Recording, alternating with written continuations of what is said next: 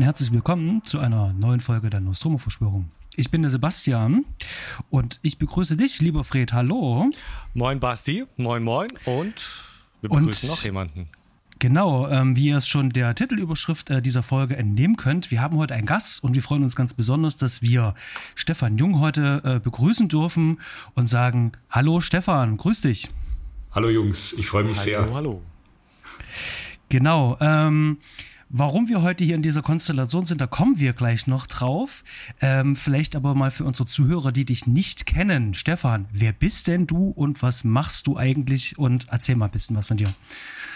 Danke in aller Kürze. Also ich bin der Stefan Jung, äh, bin Filmwissenschaftler, Filmwissenschaft studiert und wenn alles gut läuft, studiere ich es bald sogar noch berufsbegleitend weiter in Berlin. Das ist gerade am Laufen. Also Film als Wissenschaftsdisziplin ist mein, meine Leidenschaft, mein Metier. Ähm, habe natürlich auch einen Hauptjob, habe eine Family und äh, publiziere eben seit über zehn Jahren auch viel über Texte. Äh, bin beim Deep Red Radio im Podcast dabei, jetzt schon seit wenigen Jahren. Und äh, auch bei Gastpodcasts immer mal gerne beim Patrick Lohmeier vom Bahnhofskino, den ich gern grüße an der Stelle. Ja, schreibe eben fürs Deadline-Magazin regelmäßig, früher für andere Sachen geschrieben. Hauptsächlich zurzeit auch viel Booklet-Texte, ähm, auch mal Audiokommentare und äh, Buchbeiträge, da auch eben international. Also Kapitel für Bücher. Aktuell, das kann ich auch noch sagen, als letztes äh, mit Markus Stiegelegger, einem Vorbild von mir, ich darf das so sagen, äh, Professor für Film, gebe ich ein Buch gerade mit heraus. Es wird erscheinen im Frühherbst Berlin-Visionen, filmische Stadtbilder 1980 bis heute. Das ist eine Herausgeberschaft, eine gemeinsame, das haben wir nicht alleine geschrieben und haben jetzt 20 AutorInnen äh, über anderthalb Jahre gesammelt, ihre Texte und das wird ein schönes Kompendium. Cool. Hoffen wir doch. So, so viel erstmal zu mir. Sehr schön. Der Stefan, der war indirekt ja schon mal bei uns mehr oder weniger zu Gast, als wir über Mandy gesprochen haben, denn das Booklet äh, von dem Mediabook, da mhm. hat er den Text mitverfasst und yeah. da haben wir sozusagen schon mal drüber gesprochen, über die Arbeit. Und genau, ähm, warum, warum bist, wir. Ja, warum hm? bist du denn jetzt hier, Stefan? Das ist die Frage. Ganz genau. Warum ist der Stefan heute hier? Ähm, ich äh, greife mal ganz kurz vorweg. Ähm, ich habe mal einen Text geschrieben. Da ging es ähm, darum, ähm, irgendwann äh, in dieser Twitter-Bubble, ähm, ich weiß nicht, äh, ob ihr alle bei Twitter seid, aber dieser Film, Twitter, Film, Podcaster Bubble, da wird äh, ganz viel äh, auch äh, im Mai über den, im Michael Mann Mai ist so ein Hashtag, äh, ganz viel äh, äh, darüber geredet und dann ist mir dann irgendwann ein Bild untergekommen und zwar ein Setbild von Collateral, wo du Michael Mann inzwischen von sieben, acht Kameras siehst. Und dann fiel mir diese Diskussion ein ähm, von diesem digitalen Look, von dem immer alle sprechen. Und ähm, ich wollte der Sache einfach mal auf den Grund gehen, denn ich kannte viele andere Filme, die mit diesem Kamerasystem gemacht worden sind und dachte mir so, das ist aber doch nicht der Kamera äh, zuzuschreiben, sondern ganz anderen Gründen, habe ein bisschen recherchiert und einen kleinen Beitrag verfasst. Den haue ich auch in die Shownotes mit runter, dass ihr nochmal da nachlesen könnt. Und dann hat mich der Stefan angeschrieben und dann haben wir kurz telefoniert. Und jetzt kommst du, Stefan. Ja, ich habe mich gefreut. Ich fand das sehr ähm, interessant, beeindruckend, auch wie du dich da technisch angenähert hast in deinem Post. Ähm, habe damals, ich bin Michael Mann Fan, äh, auch von der Optik, von der Ästhetik natürlich. Es sind sehr spezielle Filme, bewundernswerte ästhetische mhm. Filme, die er macht. Und äh, wie du halt gleich so den, den Kern getroffen hattest mit der Kameraästhetik. Und äh, ja, er hat auf Digitalkameras diesen Film gedreht, den wir besprechen, aber eben auch auf Film und wie er damit arbeitet, digitale Ästhetik, filmische Ästhetik, wie er das verbindet handwerklich sehr aufwendig, äh, viele Kameras, wenn wir noch dazu kommen. Das hat mich bei Michael Mann äh, schon beeindruckt. Er hat ja eine starke Evolution ästhetisch äh, dadurch durchgemacht. Es ging bei Heat ja schon los. Und wir können, werden jetzt über andere Filme von ihm auch kurz natürlich sprechen. Und da habe ich mhm. eben gesagt, hey, wow, du steckst da so im Thema drin, auch technisch, wollen wir da mal was machen? Also da kam es jetzt eben dazu. Einen, das können wir jetzt ja vorab schon sagen, alternativ möglichen Audiokommentar anhand von mhm. einigen wenigen Szenen. Wir machen eine netto zwei Stunden Besprechung und werden nicht durchgehend zwei Stunden jede Szene analysieren, aber es wird immer wieder zu Szenen kommen, äh, wo wir, wo ich auch was sagen werde, mal ein, zwei Minuten am Stück entlang der Bilder erzählen, weil das finde ich immer interessant. Es sind ja viele Bildfolgen, die Spannung aufbauen, auch ästhetisch bei ihm. Äh, und das kann man auch mal Stück für Stück besprechen. Das werden wir dann tun. Wir werden dann auch an einem Punkt, das wirst du jetzt gleich sagen, auch die äh, nochmal für euch so, eine, so ein Startsignal geben, wo ihr den Film starten könnt. Dann. Genau. Also wir machen heute mal was ganz Verrücktes und zwar, wer möchte, kann ab dem Moment, wo wir dann Bescheid geben, äh, den Film parallel dazu schauen und ähm, kann sich sozusagen mit unserem Podcast, wenn er den Michael Mann Audiokommentar schon zu oft gehört hat, auf unsere Version umswitchen und hier ein bisschen live mit zuhören. Der Stefan hat sich schon ein paar Szenen rausgesucht, ähm, über die er sprechen möchte. Mhm. Genau. Ähm, bevor wir jetzt irgendwie einsteigen mit all dem Ganzen, eine ganz, ganz, ganz, ganz, ganz kurze Zusammenfassung vom Film und mal so eine kleine Einordnung.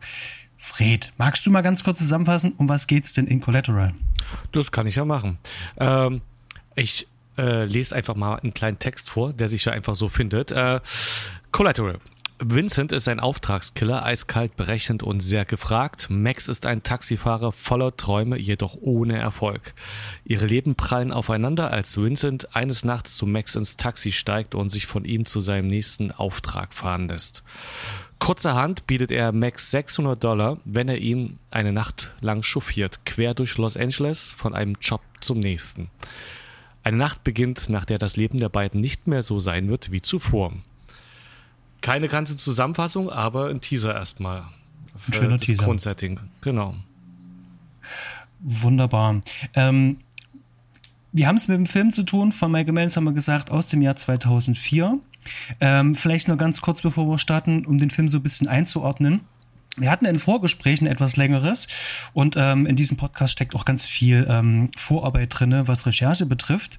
Ähm, und wenn es jetzt darum geht, den Film einzuordnen in irgendein Genre, und ich bin kein großer Fan davon, Filme in irgendwelche Schubladen zu packen, aber welches Genre wäre denn am nächsten, wo man diesen Film einordnen könnte? Hm. Ich frage mal gleich bei Stefan zuerst. Hm. Ja, bitte. Also ich habe hier ein Buch, wir werden das auch in der Shownote und im sozialen Netzwerk verlinken. Das heißt Urban Noir. Jetzt kann man sagen Film Noir, natürlich klassische Periode, äh, lange vorbei. Klassische mhm. Film Noir, den 40ern. Äh, es sind halt Noir-Elemente und es ist auch Noir kein Genre, nebenbei gesagt. Also ich bin, es gibt da zwei Richtungen, das können wir jetzt vorab auch noch sagen. Es gibt Leute, die sagen, Film Noir wäre ein Genre. Ich bin da eher auf der, ähm, auf der Diskussionsseite und sagt, das ist ein ästhetisches Stilmittel, also es ist eine Stilprägung, die sich durch mehrere Genres durchziehen kann. Noir ist eine ästhetische Richtung, könnte man sagen, eine Richtung. Mhm. Ja. Äh, und natürlich ist äh, Collateral ein, ein Neo-Noir. Ja. Man mhm. sagt Neo eigentlich schon ab den eigentlich schon ab den 50ern, 60ern, ab den späten Noirs, Neo-Noir. Aber mit mhm. Michael Mann, und das, deswegen ist es auch ein Michael Mann-Film, ein Genre für mich. Das beginnt ja schon bei seinem ersten Kinofilm, bei, bei Thief, der Einzelgänger. Auch das ist natürlich ein nächtlicher Stadtfilm und ein, ein Neo-Noir. Und manche oder immer mal wieder passt das, dass man hinter das Neo auch so ein N noch macht, also ein Neon Noir, weil du eben mhm. mit viel mit mhm. Neonlichtern in der Stadt zu tun hast. Mhm. Ähm, auch bei Blade Runner, ne, die Eingangsszene mit diesen Neonlichtern, das hat ja auch diese noir-typische Ästhetik. Also das wurde mhm. in den 80ern viel auf äh, analogen Film gemacht, eine ganz besondere Noir-Ästhetik in den 80ern. Äh, grelle Lichtsetzung, grelle Lichtspiele, Schattenkontraste. Das hast du bei Michael Mann natürlich schon. Ich würde aber einfach sagen, Collateral ist ein astreiner Thriller ich würde das als Genre, als Thriller begreifen.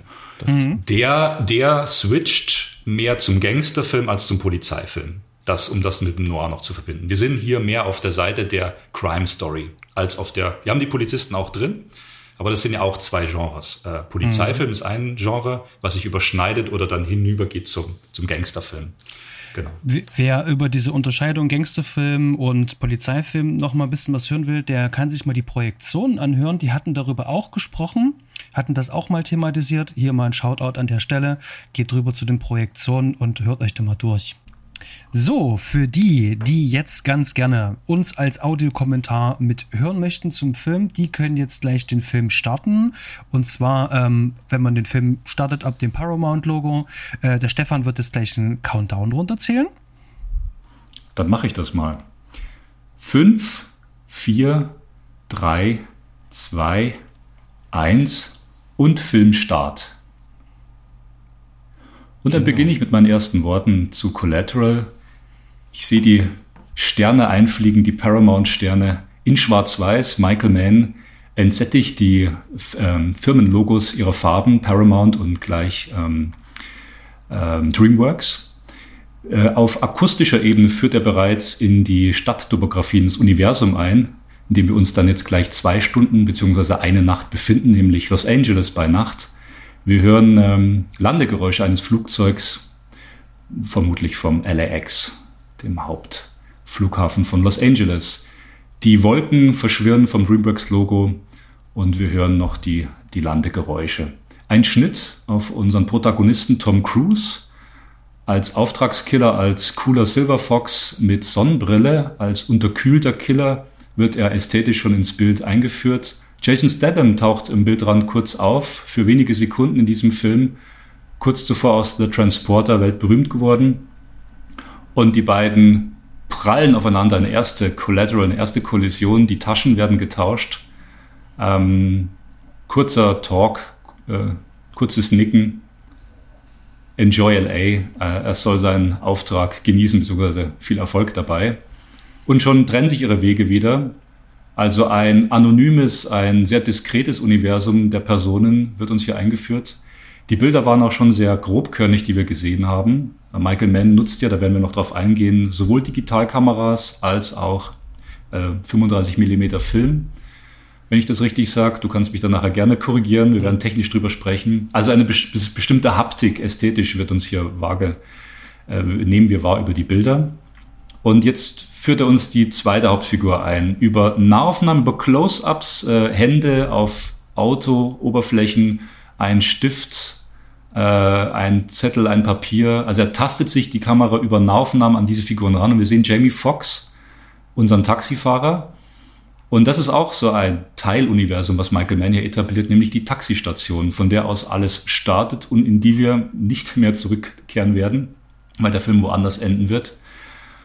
Es werden, also auch hier die, dieses Etablieren von Teilaufnahmen, äh, Blinker, Lichter und zack, die Tür schließt sich und er schneidet auch ganz virtuos auf akustischer Ebene, hm. äh, arbeitet ganz stark mit, mit, den, mit dem Soundfeld des Films.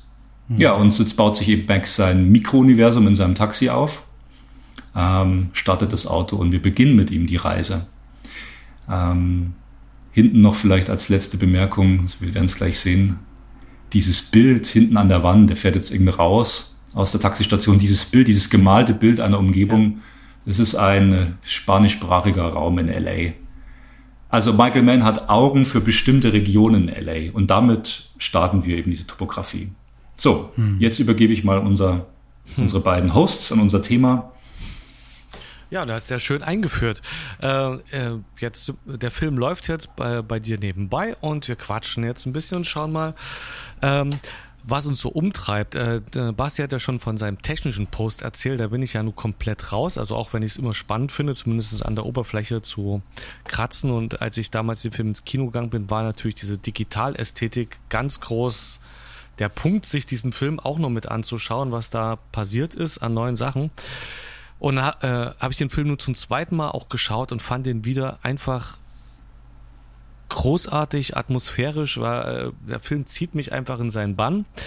Ähm, und gleichzeitig frage ich mich aber auch, warum? Also was ist es? Ich habe äh, da ein paar Thesen, aber was mir auffällt, ist, dass ich beide Hauptfiguren, also Vincent, den eiskalten Killer und Max, den äh, Taxifahrer, der es nicht schafft, sich seine Lebensträume zu erfüllen oder scheinbar im Leben nicht vorankommt. Das sind beides keine Personen, mit denen ich mich sofort oder überhaupt im ganzen Film identifizieren kann. Es ist mir sogar im ganzen Film mehrfach aufgefallen, dass mhm. ich erstaunlich wenig mitleide mit äh, den äh, Schicksalen. Ähm, man würde ja denken, eher, dass man sich vielleicht eher mit äh, Max, dem Taxifahrer, identifizieren kann, aber irgendwie klappt das nicht ganz.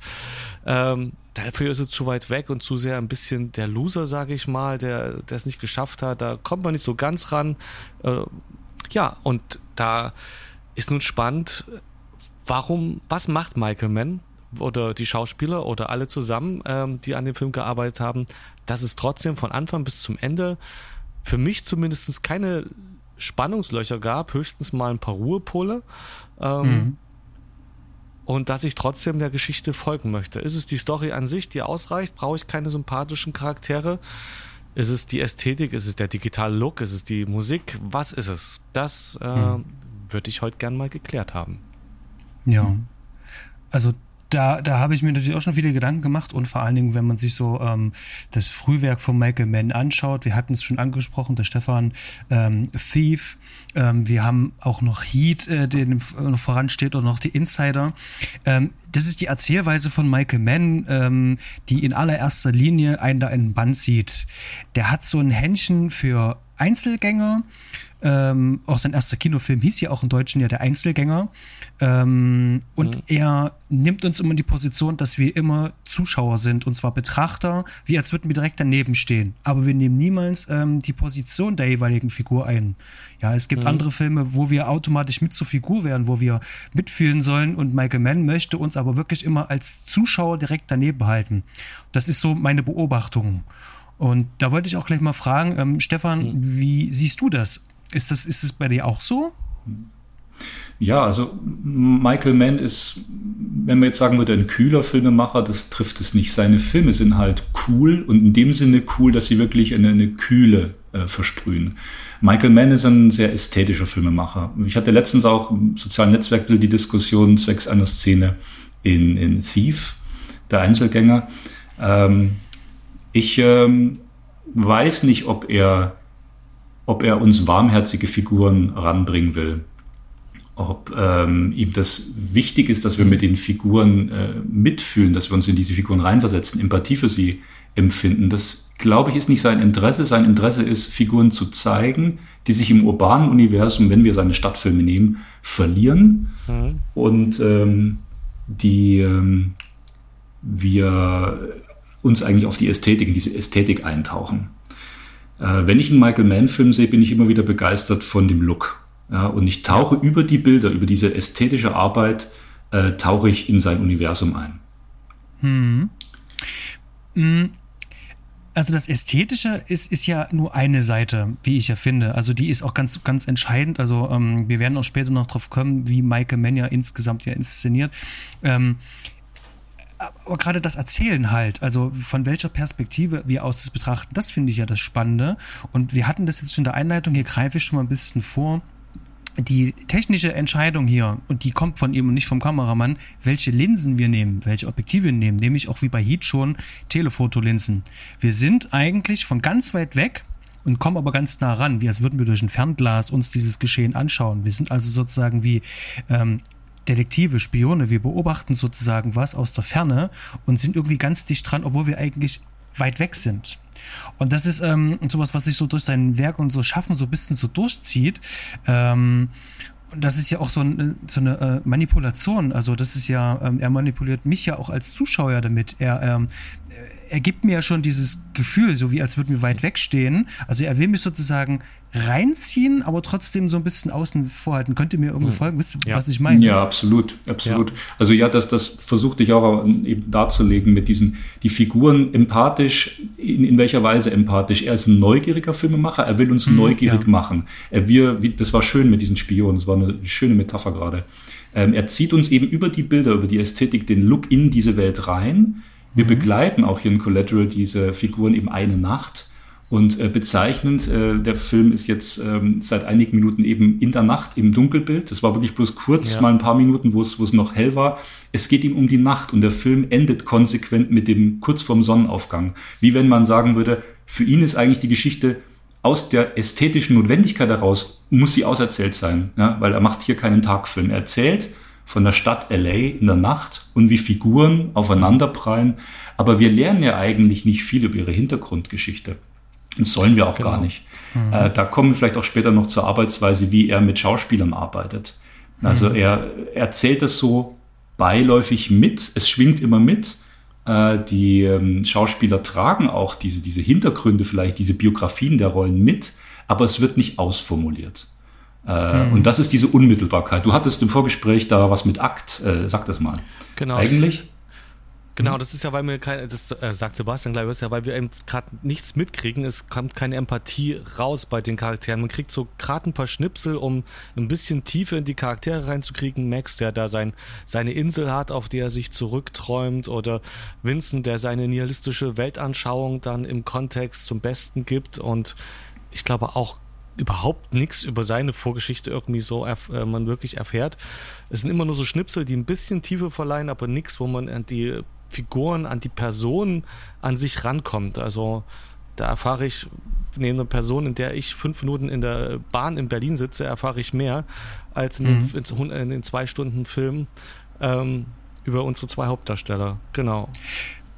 Ähm, das fühlt sich so ein bisschen an, als würde der Film äh, eigentlich im dritten Akt anfangen. Das heißt also in medias res, uns fehlt sozusagen komplett das ganze Bild ab, ähm, das Setup, sondern wir sind schon mitten im Geschehen drinne. Den zweiten meintest du, ne?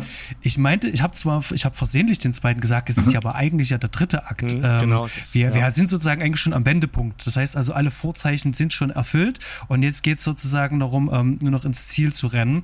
Und es, äh, da wird ja immer alles zugespitzt im dritten Akt. Im dritten Akt ist es relativ schnell. Und das macht der Film. Der Film sagt gleich von Anfang an, ihr ist mein kleines Bild ab und den Rest puzzelt ihr euch jetzt bitte im Laufe des Films selber zusammen. Denn mhm. wir stellen uns ja als Zuschauer immer die Frage, was machen wir hier? Warum sehen wir das eigentlich?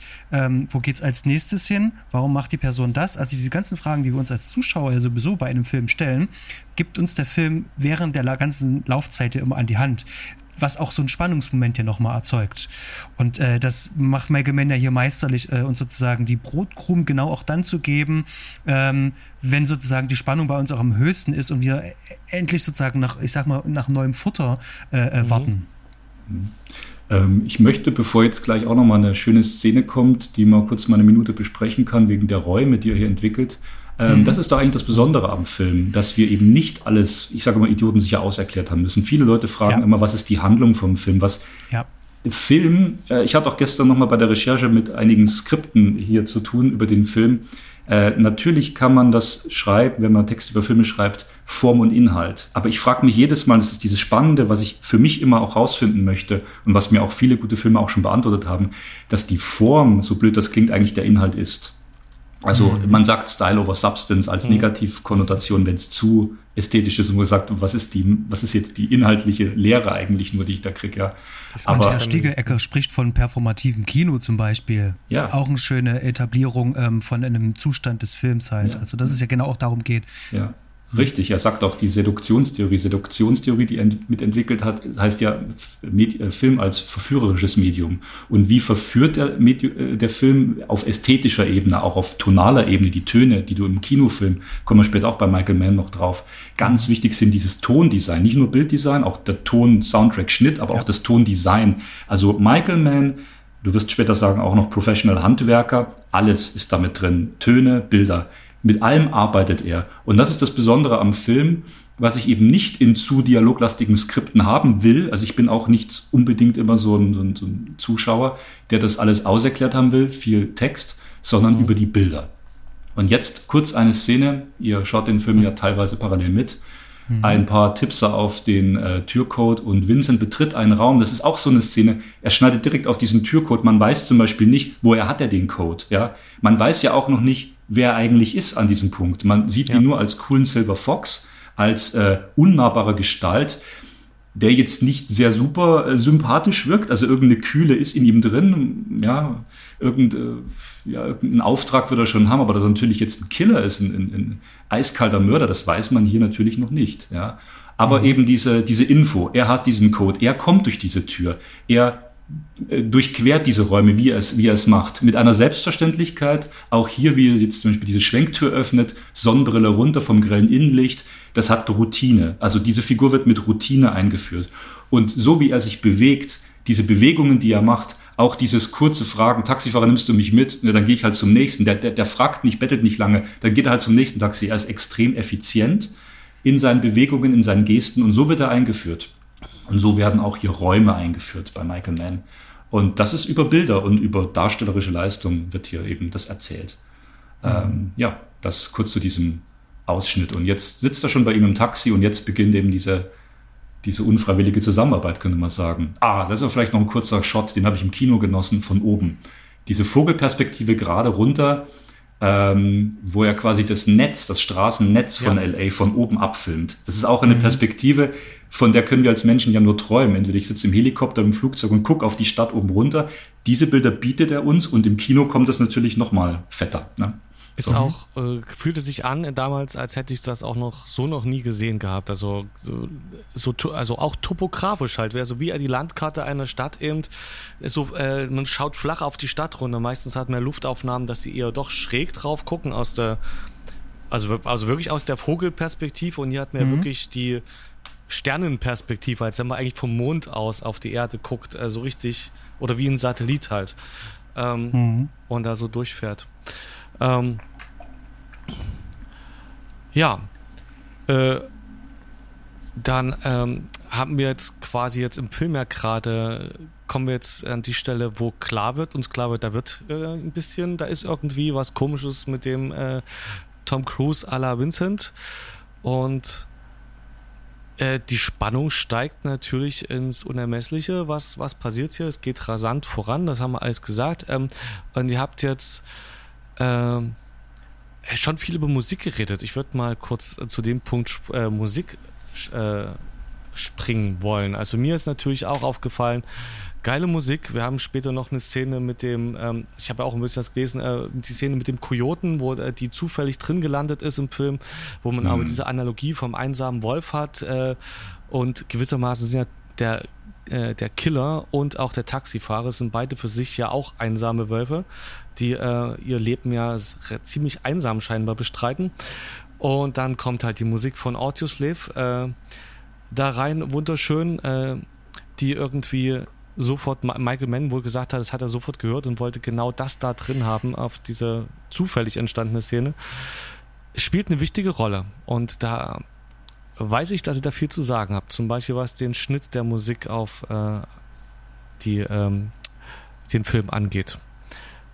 Wie mhm. bringt uns das voran? Warum, äh, warum macht, zieht mich das rein in den Film? Was macht er da gut? Was macht er richtig oder besonders? Basti, möchtest du oder soll ich? Du hattest im Vorgespräch ja. da schon ein paar gute Punkte. Ähm, wir werden auch nachher nochmal eine kurze Szene haben, das dauert aber noch, da werde ich nochmal eine Minute genau am Filmschnitt, was du gesagt hast, auch eine Szene äh, beschreiben, äh, wie eine dritte Figur etabliert wird. Aber ja, was äh, macht er mit der Musik? Die Musik bei Michael Mann ist Teil seiner Topografie, seiner filmischen. Ob das bei Thief war, ob das bei The Keep war, 83, zwei Filme, wo er mit Tangerine Dream sehr eng zusammengearbeitet hat ob das in Heat war, unserem äh, Gangster-Epos in LA. Den Soundtrack habe ich schon lange da, der ist wunderbar. Da hat mhm. er auch Remixes, Neuauflagen von äh, Joy Division, da hat, glaube ich, Moby New Dawn Fates neu gemacht. Er schneidet Musikstücke oftmals aus dem, ich will sagen, äh, Blues-Soul-Bereich, auch Hard-Rock-Bereich. Wir werden hier in Collateral auch ähm, äh, Techno, Dance, mhm. wobei das eher aus der Mainstream-Ecke kommt, also verschiedene Musikrichtungen auch ähm, World Music, ähm, dramatische äh, ähm, Choralgesänge werden hier am Schluss von Collateral auch noch kommen.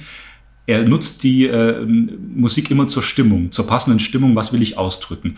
Man könnte, also du hast auch recht, das ist ein cooler Soundtrack, der, der ist, sind einfach tolle Songs, klasse mhm. Songs, die ich auch so im Soundtrack im Auto hören kann. Ähm, das auch, ja, es ist auch ein populärer Mainstream-Film, über den wir hier reden. Wir haben Stars, wir haben populäre Musik. Ähm, die waren auch da teilweise in den Charts, die Songs. Ähm, ne, wie du sagst, Audioslave Shadow on the Sun ja. war ja auch ein Hit. Äh, Gibt es auch mehrere Songs hier, aber er nutzt die Songs nicht nur, weil er sie eben gerade cool findet und sagt, ich will die drin haben, weil sie in den Charts waren, sondern weil sie eine bestimmte Stimmung transportieren.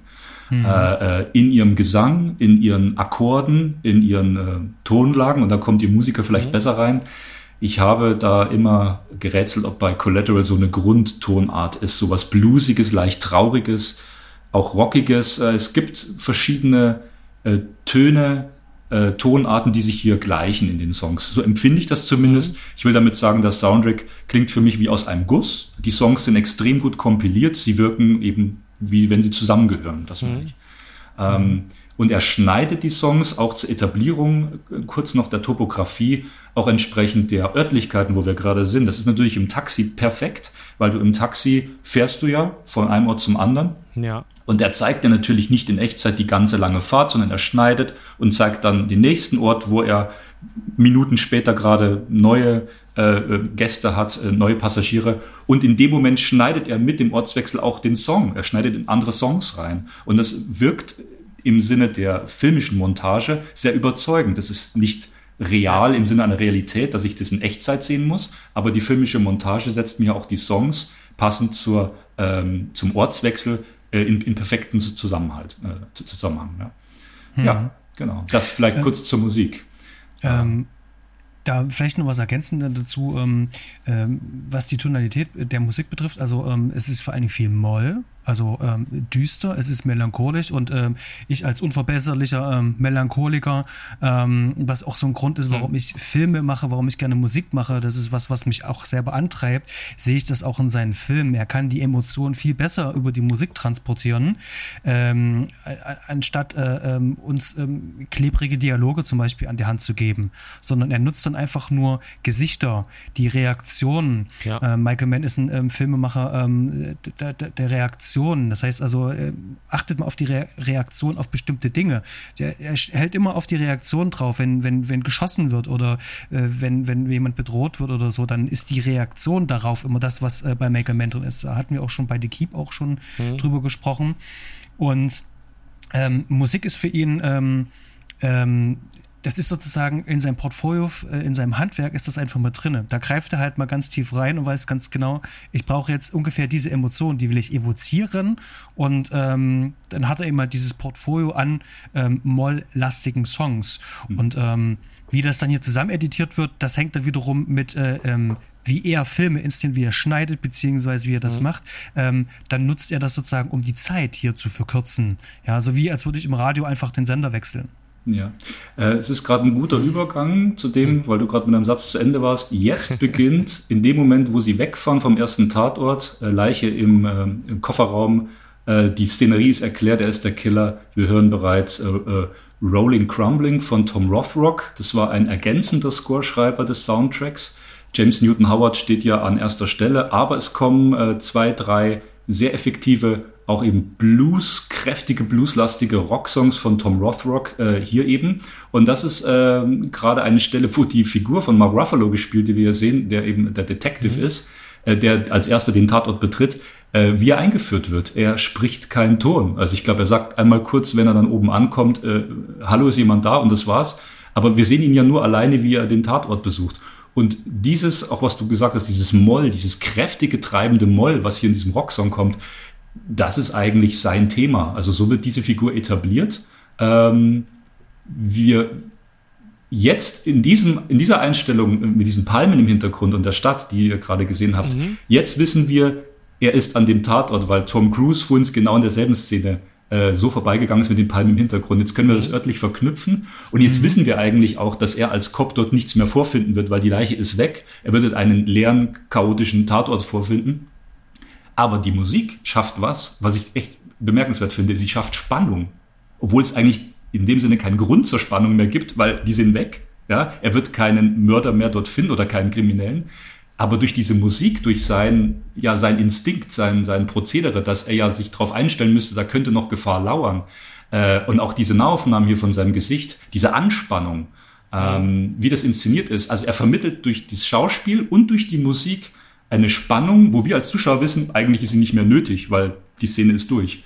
Ähm, das finde ich auch bemerkenswert. Also reine Atmosphäre wird hier geschaffen. Mhm. Ich möchte mal noch was ansprechen, weil das sich auch durch den ganzen Film durchziehen wird. Und zwar haben wir da auch im Vorgespräch darüber gesprochen. Ähm, es gibt ja ähm, so zwei Arten, wie man einen Film inszenieren kann als ja. Regisseur. Wie man Räume etabliert, wie man allgemein etwas etabliert. Da gibt es zum einen das klassische Continuity Editing. Das ist das, was einem auch beigebracht wird, ähm, wenn man jetzt zur Filmschule geht. Das heißt also von jeder ähm, Szene, jeder, äh, äh jede Szene wird in Einstellungen ja aufgeteilt aufgeteilt und die holt man sich in verschiedenen Einstellungsgrößen von ähm, weit bis sozusagen Medium bis, äh, ähm, bis äh, Porträt. Und dann gibt es noch eine andere, und zwar kommt die aus dem Französischen, das klassische Mise en scène. Das heißt also, es ist fast schon wie bei einem Theaterstück. Es gibt einen Raum und dieser Raum wird mit der Kamera erkundet und den Darstellern. Steven Spielberg hat sich äh, dieser äh, Methode des Mise en scène zum Beispiel halt äh, ähm, äh, angenommen. Mhm. Zum Beispiel in, äh, wie heißt er, ähm, Indiana Jones. ja, im ersten Teil. Äh, ja. Da gibt es eine Szene, wo er in sein Haus reingeht und die ganze Kamera, die ist auf Schienen und wir tracken sozusagen ihn, dann unterhält er sich dort mit Dan Elniet. Die ganze Szene geht eine Minute und zwanzig. Da gibt es keinen einzigen Schnitt. Aber da ist so viel Dynamik und Bewegung da drin, ähm, dass es uns das auch nicht so anfühlt. Michael Mann hat einen Raum und hat dort, hier weiß ich ja, acht Kameras aufgebaut und filmt gleichzeitig. Das macht zwar das Lichtsetzen sehr schwer, aber er kann sozusagen aus acht verschiedenen Perspektiven heraus in, in diesen Raum reinschneiden. Das heißt also, hier kann er die Zeit ganz bewusst kürzen. Hätte er das klassisch per Mise en scène gemacht, würde dieser Film mindestens drei Stunden gehen. Das heißt also, er holt ähm, das äh, absolute Potenzial aus klassischen, äh, klassischen Continuity, äh, Continu Continuity Editing raus, ähm, um uns äh, die Zeit und den Raum zu verdichten. Und das, äh, wenn ihr mal schaut, also das ist ja, wenn du den Ton ja aus hast, wie du jetzt gerade, Stefan, ähm, du achtest einfach mal auf die Bilder, wie oft da geschnitten wird.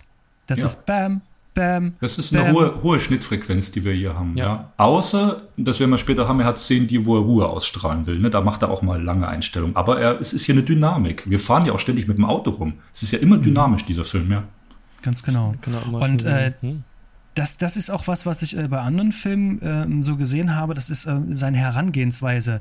Er weiß ganz genau, ähm, wir müssen auch effektiv arbeiten und ähm, er, er sagt dann einfach, wir nehmen halt verschiedene Kameras und ähm, das, ähm, das ist so seine, seine Herangehensweise an Film. Und da das ist zum Beispiel eine äh, Teilantwort äh, auf deine Frage, warum dieser Film uns so in den Band zieht, weil er es schafft eben halt ähm, durch diese Schnittbilder, die er uns anbietet, entsteht bei uns im Kopf sozusagen ähm, äh, diese, dieser fertige Film. Das heißt also, ihm reicht äh, ähm, sein Vertrauen auf welche Bilder brauche ich, um bei uns ähm, die Immersion auszulösen. Mhm.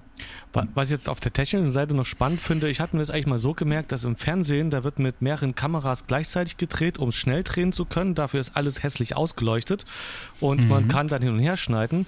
Und der Hollywood-Film, egal ob jetzt Mise en Scène oder mit vielen Cuts, äh, ist trotzdem so, dass dann eine Szene 20 Millionen Mal aus verschiedenen Einstellungen gedreht wird und die Kamera quasi umgestellt wird oder halt eine andere Kamera genutzt wird, aber eher nicht, dass mit äh, zwei, drei, vier oder sogar acht Kameras gedreht wird, außer natürlich die legendären Matrix-Shots mit den 100 Kameras. Mhm. Ähm, Du hast ja schon mit, mit dem Licht, äh, also warum macht nur er das so? Warum, äh, oder liege ich jetzt falsch? Ist das Kino, hat sich da die Filmerei total geändert und weißt du, was für ein Trick der angewendet hat, um dann das Problem zu umgehen, was hm. Ähm, hier muss man ja fairerweise sagen, also es ist jetzt zum Beispiel die gerade die Szene jetzt mit Mark Ruffalo, wo der ja da oben ist und diesen Raum da halt erkundet. Mhm. Ich bin mir ziemlich sicher, dass sie das trotzdem mit einer, maximal zwei Kameras gemacht haben, aber nicht mehr, weil das der Raum ja auch gar nicht hergibt, ja. so viele Kameras aufzubauen. Es gibt aber andere Szenen, also die gerade ähm, ähm, actionreicher sind. Also wenn wir dann ähm, äh, später im Film in Diskotheken sind, da sind ja. zum Beispiel so viele Kameras. Ja. Ähm, ansonsten ist das tatsächlich, ähm, du wiederholst die Szene so oft, wie es nur auch nur irgendwie geht. Alles alles wird aufgehoben. Es ist ja unter anderem auch digital. Übrigens, der Film äh, ist äh, in Interior-Shots, also Innenshots, auf Film gedreht und draußen größtenteils digital. Mhm. Ähm, da kann man sich gut langhangeln. Ähm, da sage ich dann mhm. aber dann noch mal was dazu. Ähm, das ist, ähm, das ist, äh, es ist eine Form von Handwerk. Ich kann mir das aussuchen, welches, ähm, welches äh, Besteck ich nehme zum Arbeiten. Und äh, wenn er weiß, ich habe jetzt ähm, ein 120-seitiges Skript und ich gehe ran wie ähm, Steven Spielberg, weiß ich, dass der Film länger wird. Also muss ich mir sozusagen vorher schon ähm, Gedanken machen, wie will ich den Film runterraffen, wie will ich ihn kürzen, weil das automatisch ja. im Schnitt passiert. Im Produktionsbüro äh, ähm, wird dann irgendwann sagen, Leute, ihr könnt uns hier nicht 180 Minuten angeben. Ähm, wir wollen, dass der Film in 120 Minuten äh, in Kino kommt, damit wir den häufiger zeigen können. Ja? Also ähm, macht er seine Hausaufgaben vorher schon und Michael Mann will das Publikum unterhalten. Das ist jemand, der das Publikum nicht verachtet oder äh, äh, das Publikum äh, ignoriert, sondern das ist jemand, der tatsächlich etwas fürs Publikum tut. Michael Mann inszeniert fürs Publikum und da ist ihm das ganz besonders wichtig. Okay. Also mit dieser, mit dieser dynamischen äh, Art des Filmens, was wir hier bei Collateral, finde ich, schon stärker noch haben als in Heat zum Beispiel. Ich meine, Heat geht schon mal sehr lange. Der ist auch eher epischer angelegt. Wir haben mehr, viel mehr Charaktere. Wir haben ja mhm. hier, ich meine, äh, drei, sagen wir mal, näher vielleicht vier, fünf Central Characters in Collateral. Ne? Also äh, die, die Frau, äh, Max, Vincent und äh, ein, zwei Cops. Ja? Äh, das ist schon ein äh, figurenmäßig sehr intimes Setting hier. Und das macht, das bringt uns, trotz dass wir eigentlich keine Empathie äh, empfinden könnten, doch wieder nahe zu ihnen, weil wir nicht so viele Figuren haben, ja. zwischen denen wir hin und her switchen. In Heat haben wir viele mehr. Ja, der Film geht auch 170 Minuten. Aber was ich sagen wollte, ähm, Collateral und auch dann Miami Vice, äh, diese, diese konsequente Weiterführung dieses Handwerks, dieser, dieser Bilder, da ähm, macht er einfach, weil du sagst, okay, Publikum unterhalten, das äh, hat er ja vorher auch schon gemacht. Äh, äh, zum Beispiel Manhunter. Aber Manhunter hat zum Beispiel noch nicht diese, diesen dynamischen Schnitt und diese vielen Kameras, diese, diese, diese aufwendige Technik. Mhm. Er kreiert halt eben eigentlich hier zwei Filme in Collateral über die Länge der Zeit.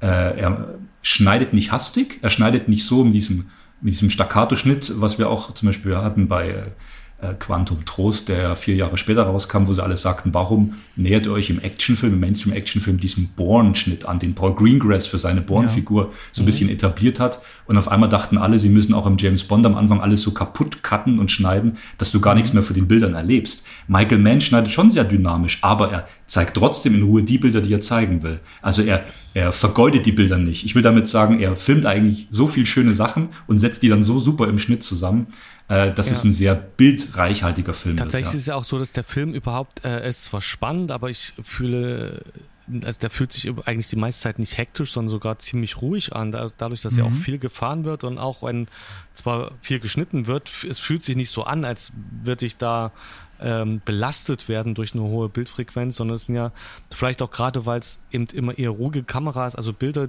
die, äh, also die, die Kamera nicht so dynamisch ist, dass es dadurch vielleicht immer so wie in Ruhe Dias anzugucken, in denen zwischen ein paar Sekunden eben dann hinhergeschnitten wird. Dann kann man sich in Ruhe ein Bild anschauen, kann die Atmosphäre einsaugen, dann passt das gut mit der Musik zusammen alles, so dass äh, eigentlich der Film irgendwie, äh, wie, wie, gesagt, sich gar nicht wie so ein krasser Actionfilm anfühlt äh, bis äh, dann zum Finale, sondern eher wie schon fast, als würde er doch in, also ja, als wenn einfach die Personen doch im Haupt, äh, im Vordergrund stehen, über die wir zwar wenig wissen, aber wo man einfach was wissen möchte, was passiert da jetzt.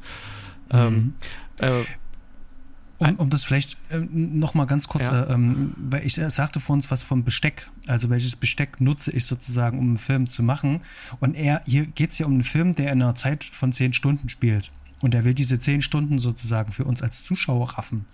Und da entsteht automatisch sozusagen so ähm, viele Auslassungen, viele ähm, äh, Freiräume werden da sozusagen weggekattet und dadurch entsteht halt diese Dynamik halt. Wir haben natürlich eine hohe Schnittfrequenz, also das Gegenteil von einem Tarkovsky. ähm, äh, aber ja, du hast recht und das fühlt sich halt flüssig an. Und er hat sich aber darauf hingearbeitet, so nehme ich es zumindest wahr, weil in allen folgenden Filmen ist, ist die Schnittfrequenz auch recht hoch. Aber. Okay, also Miami Vice hatte ich zwar gesehen, aber ist auch lange her und so weiß ich nichts mehr drüber. Ja. Aber wie, wie ihr beide gesagt habt, das Entscheidende ist, er bleibt im Rhythmus. Ja. Und das ist auch eben dieser, was ich mit dem Musikschnitt vorhin hatte. Er schneidet im Rhythmus und äh, was mir in der Szene vorhin noch nicht gesagt hatte, aber jetzt nachträglich sagen kann, er schneidet auch teilweise in den Songs einzelne Takte um. Also nicht in einem besonderen Ausmaß, dass es nervt, aber wenn mhm. er zum Beispiel sagt, Mark Ruffalo geht eben genau diesen Takt später erst um diese Tür durch. Äh, dann schneidet er in dem einen Moment tatsächlich noch einen Takt, im, im Music Editing wird ein Takt drangehängt in diesen mhm. Song. Der, der Song bleibt zwar in seinem Beat, aber es ist irgendwie ein Takt auf einmal zu viel drin. Mhm. Und an einer Stelle auch einmal äh, verkürzt er einen Takt. Also er übertreibt das nicht, diese Spielerei, aber er sagt, okay, hey, ich schneide eben entlang der Bewegungen, der Räume äh, und der, der äh, Richtungen, wo die Figuren hingehen. Das heißt, ja, wir haben hier eine erhöhte Schnittfrequenz, auch später in Miami Vice und Black Hat, aber in einem Rhythmus und er bleibt in einem ja. Rhythmus. Er hektisiert nicht rum. Also er sagt nicht, Hauptsache nur Bam, Bam, Bam, Bam, Bam, Bilder und hier, damit es irgendwie krass aussieht. Nein, er hat seinen Rhythmus und dem bleibt er sich treu. Ich glaube, da, das wäre so ein Vorfazit, auf das wir jetzt nach ziemlich genau einem Viertel des Films kommen können. Wir haben auch noch wunderbar viel Zeit. Aber mhm. sag noch mal Besteck, Handwerk. Ich meine, Fred, du hast am Anfang gesagt, der Film sieht so schön aus, der Film ja. ist, ist so faszinierend. Also das Erste, was ich sagen würde, ist erstmal der Look, die Bilder. Ja? Lasst uns noch mal jetzt tief in diesen Look eintauchen. Wir sehen hier eine komplett nächtliche Stadt LA und die leuchtet und glüht die ganze Zeit nur. Wie, wie schafft er das, Sebastian? Was macht er? Das ist tatsächlich eine äh, super lange Entwicklung. Ich habe jetzt mich ganz lange mit äh, den Achtung zwei Kameramännern auseinandergesetzt. Der eine hat mhm. das Projekt vorzeitig verlassen. Ähm, das ist der der äh, Paul Cameron. Der hat sozusagen zwölf Wochen hat der in Vorproduktion schon reingesteckt oder schon länger sogar. Ähm, und zwar mussten die ähm, wenn man auf Film Nachtszenen hat, dann kann ich mich entscheiden, möchte ich sozusagen die dunklen Bereiche belichten, das heißt also, dann ziehe ich die auf, dann ist aber alles, was an den Highlights ist, sozusagen verschwunden und weg, das ist wie ausgebrannt, da habe ich keine Information mehr. Oder aber ich belichte auf die hellen Stellen, dafür ist aber alles, was irgendwie dunkel ist, komplett weg. Das heißt, auch meine Stadt ist weg. Und wir leben im modernen mhm. Zeitalter. Heutzutage sagen wir HDR, High Dynamic Range. Ähm, das heißt also, wir können helle und dunkle Momente zum gleichen Zeitpunkt gleich, gleich sehen. Also so wie wir es mit dem menschlichen Auge wahrnehmen, so nimmt es eine Kamera nicht wahr. Diese Technik gab es damals aber noch nicht. Die digitale Technik wiederum steckte noch in den Kinderschuhen, was Kameras betrifft. Und mit digitalen Kameras ist es möglich sozusagen, weil der Sensor auf den Kameras das Licht anders äh, aufnimmt und verarbeitet, können die dunklen Bereiche ähm, hochgezogen werden, während wir die hellen Bereiche schützen können. Ganz grob sozusagen äh, zusammengefasst. Mhm. Problem ist bei der ganzen Sache, wir haben, ähm, wie kann man das sagen, vorsichtig, ähm, Film hat so einen ganz schön matten, tiefen Look. Und diese Digitalkameras, die es gab, die waren damals natürlich sehr flach. Das heißt also, es muss eigentlich mit Beleuchtung eigentlich wieder ähm, ausgeglichen werden, damit es funktioniert und mit dem Film, den du einlegst. Mhm.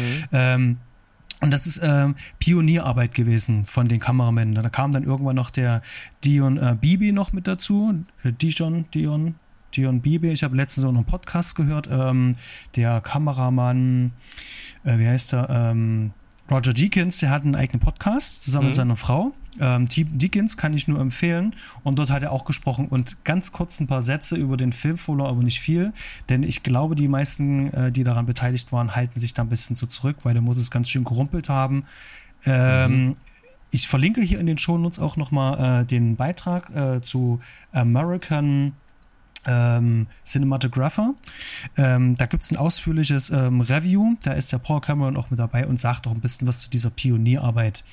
Kommen wir mal ganz kurz ähm, Butter bei der Fische. Ganz kurz noch was Technisches, bevor wir uns dann wieder ähm, dem Look äh, widmen können.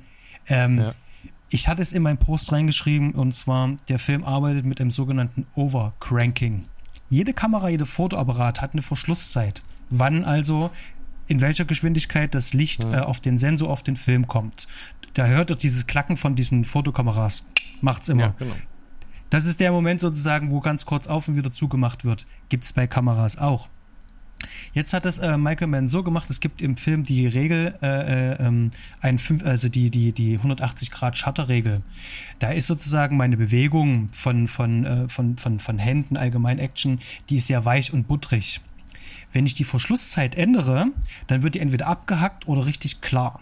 Ihr kennt das von Daily Soaps. Das ist immer so messerscharf. Das ist so ganz, ganz klar. Und das fühlt sich dann halt auch, ähm, ich sage immer, das fühlt sich so künstlich an. Das ist so, ähm, mhm. wie hätte ich es mit dem Handy halt ge gemacht halt. Das hat aber was mit der Verschlusszeit zu tun. Michael Mann hat hier die Verschlusszeit nach oben gedreht, um so ein Realismus-Element äh, reinzubringen. Auf einer technischen Seite würde ich jetzt als Kameramann sagen, der mit diesen mhm. HD-Kameras gerade arbeitet, ich brauche ja eigentlich Licht. Wenn ich die Verschlusszeit nach oben verändere, dann fehlt mir Licht, dann wird es dunkler, das Bild. Das heißt, ich muss das wieder ausgleichen. Das heißt also, die mussten dafür sorgen, dass ständig Licht irgendwie da ist und vor allem Licht, das man nicht sehen kann, denn die bewegen sich in echten Taxis. Die sitzen da halt drin. Das Licht musste auch anders gesetzt werden. Ähm, da sage ich nachher noch was dazu. Aber insgesamt hat Michael Mandy sozusagen dieses ganze Kameradepartment vor eine fast schier äh, unlösbare Aufgabe ähm, mhm. ähm, gestellt und die musste bewältigt werden. Und die haben Pionierarbeit geleistet. Weil alles, was danach dann passiert, die reporten ja selber die Kameras, die sie ja hatten. Die Thompson Viper, der hat auch Sony-Kameras verwendet. Ähm, das gehörte damals auch alles mit zu Panavision. Der hat auch mit den Panavision Filmkameras gearbeitet. Ähm, das ja. wurde alles dort reported und das ist das, was wir heute benutzen. Also die Filmkamera, mit der ich heute ähm, meine Imagefilme, Werbefilme drehe, die benutzt Technik die damals 2004, 2003 entwickelt worden ist, als das sozusagen im Pre-Production war. Und das ist ein ganz spannendes Feld. Und daran sieht man halt auch, ähm, wie tief Michael Mann, der ja selber auch gerne durch die Kamera schaut, da eigentlich drinsteckt und vor allen Dingen Handwerker ist. Mhm. Ähm, schön gesagt. Ähm, wir haben jetzt eine Szene im Jazzclub, da sind wir drinnen. Du sagtest vorhin, die Szene in wird mit 35 mm Kameras größtenteils gedreht. Mhm. Das finde ich hier gerade auffällig. Also wir haben die beiden, wie sie da sitzen und hier habe ich auch wieder diese Tiefendynamik drin, die mir eben diesen nächtlichen Stadtbildern fehlt. Ich will erklären, was ich damit meine. Wenn wir diese Bilder hier sehen, es sind sehr kräftige Kontraste innen äh, wir haben tatsächlich diesen, diese Schatten, diese Schattenästhetik, die auch aus dem Film Noir mit rübergenommen ist. Mhm. Ähm, wir haben die Figuren, wir haben diese, diese, diese Schatten, die sich über ihre Gesichter legen. Äh, wenn ich das so sagen darf, äh, Max's Haut, also von Jamie Foxx, der ja also eine, dunkle Hautfarbe in dem Sinne hat, wirkt hier auch dunkler in diesen Innenaufnahmen, als sie draußen wirkt. Mhm. Ähm, ich möchte kurz zu dieser Ästhetik kommen. Mhm. Michael Mann hat sich eben gewünscht, ich möchte die Stadt LA zeigen, wie ich sie eigentlich so für mich als Mensch stärker wahrnehme. Nämlich, sie leuchtet, sie ist unglaublich hell bei Nacht. Ja. Das kann man eben oder konnte man eben damals, man kann das mit Heat ein bisschen vergleichen. Da tastet er sich schon vorsichtig ran mit anderen Tricks beziehungsweise anderen Techniken, wie er das auch zum Leuchten bringt. Aber Heat ist natürlich äh, ein astreiner Analogfilm. Das heißt, die Stadt dort auch wenn ich zum Beispiel diese Szene habe, wo Robert De Niro in Heat oben steht und auf dieses Lichtermeer blickt. Natürlich sieht man die Stadt leuchten, aber auf eine analoge Weise. Das heißt, wie du sagtest, die Lichter funkeln an sich hell und der Rest drum ist ziemlich dunkel, ziemlich schwarz. In Collateral wirkt das alles, wie soll ich sagen, verwischter, vermischter. Du hast eben, wie du sagtest, die hellen Stellen, die etwas reduziert werden. Also, also Blitzlichter, äh, der weiße Hemdkragen von Vincent mhm. ist nicht so weiß, sondern wird, wird ab, abge, abgedunkelt, äh, abge, abgeschwächt. Hier in der Innenszene wirkt er relativ klar weiß. Die Kontraste in der Innenszene, die ihr gerade seht, sind stärker. Und draußen wirken aber eben dann diese nächtlichen Stadtaufnahmen am Horizont, die glühen, die leuchten. Also er mhm. sagt, ich möchte eine Stadt zeigen, die relativ hell leuchtet in der Nacht. Mhm. Und da nutzt er diese Kombination her. Das hatte eben Befürworter und auch Kritiker. Die Befürworter haben gesagt, wow, ich sehe hier eigentlich was, was ich vorher nie so sehen konnte. Mhm. Die Kritiker haben gesagt, naja, aber was, äh, was, was fehlt mir dadurch? Mir fehlt halt außen die Tiefenschärfe. Weil, wie du sagtest, das Bild, auch wo die Cops vorhin da standen, das war relativ flach. Du hast eine mhm. Nahaufnahme von Mark Ruffalo oder seinem Kollegen. Du hast im Hintergrund, siehst du auch die Stadt leuchten. Du siehst im Hintergrund die Lichter. Mhm. Äh, die sind natürlich verschwommen, weil der Fokus ist nach vorne. Aber insgesamt wirkt das Bild, wie wenn alles so auf einer Ebene gemalt wurde. Ja? Also der Hintergrund mhm. und der Vordergrund. Das heißt, du hast zwar eine erhöhte Sichtbarkeit dieser, dieses Stadtglühens, hast aber eine fehlende, so empfinde ich das als Zuschauer, eine fehlende Dynamik in der Tiefe des Bildes. Also in der Tiefe, wie man sagen würde, das Bild ist ja eigentlich flach, aber mhm. du hast ja trotzdem eine, eine ästhetisch simulierte Dreidimensionalität bei guten Analogfilmen, dass du wirklich denkst, du spürst die Tiefe und die spürst du hier in den digitalen Bildern nicht so stark. Ja? Aber das ja. ist interessant, da kann man drüber sprechen. Das ist aber tatsächlich, ähm, und das muss ich ganz klar sagen, es hat nichts mit der digitalen Kamera zu tun, sondern er sagt, er möchte mit Available Light arbeiten. Also mit dem Licht, was vorhanden ist, will er arbeiten. Ich als Kameramann ähm, mhm. würde dem wahrscheinlich schon unter Ohren fliegen sagen, so, also das funktioniert das funktioniert zwar schon, aber sieht halt doof aus. Und Michael Mann sagt so, das muss nicht doof aussehen, wenn wir dann noch jemanden dran setzen, der das schon mal ein bisschen color corrected, das Material.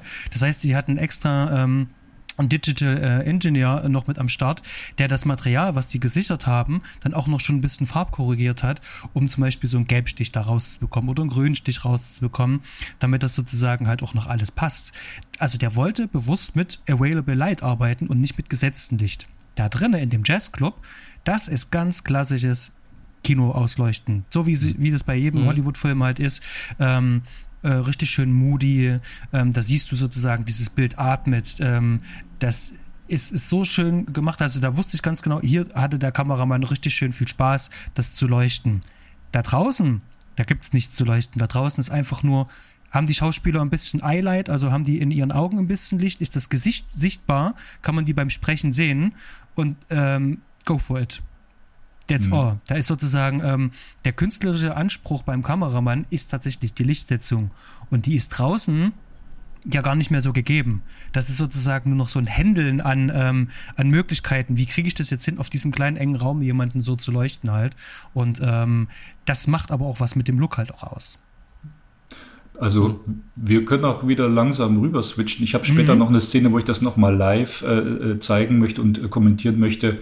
Äh, dieses äh, Außenlicht eben, dieses Außenlicht der HD-Kamera, was das eben auf dem Filmbild über viele Sekunden für uns macht. Es ist nämlich auch was Besonderes, was Neues, was hier geschaffen wird. Und äh, warum er auch ein sehr filmischer Filmemacher ist, Michael Mann. Mhm. Ja.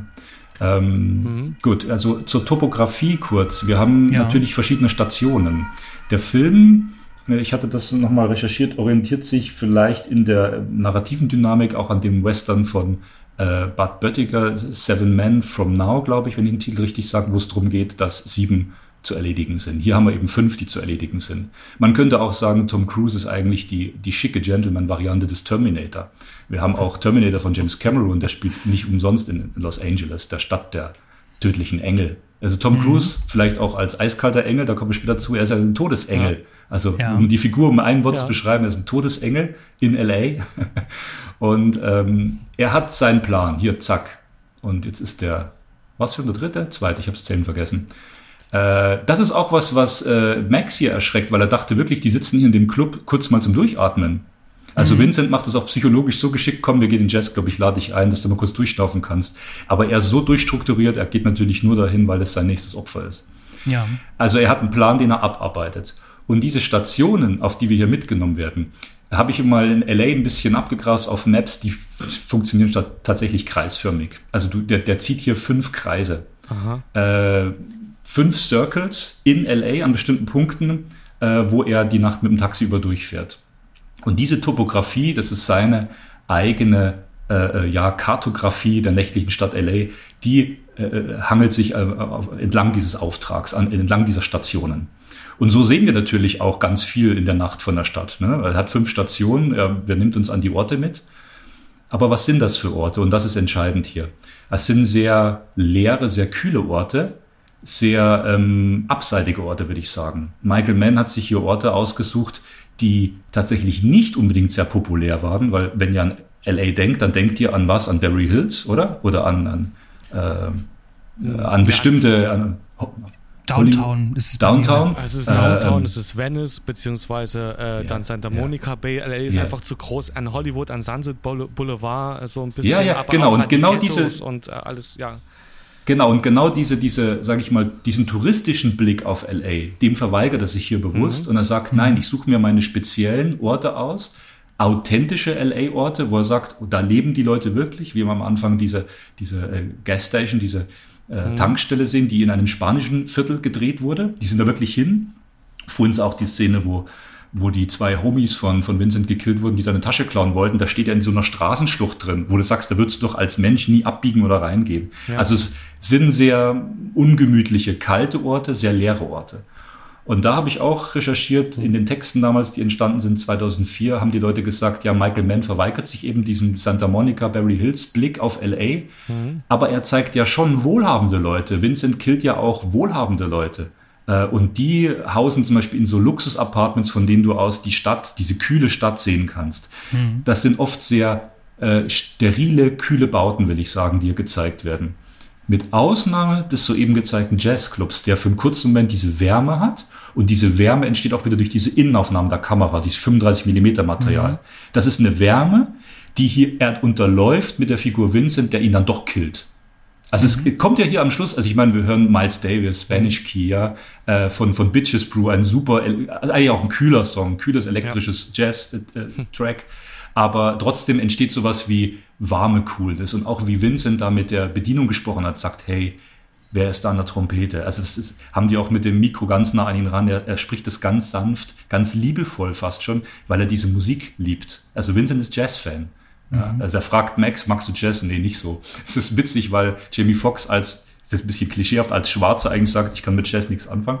Mhm. Aber Vincent als kühler Weißer sagt, ich, ich liebe Jazz, ich liebe, ich liebe, wie sie alle heißen, Miles Davis. Ne? Es waren ja vorrangig ja, schwarze Jazzmusiker.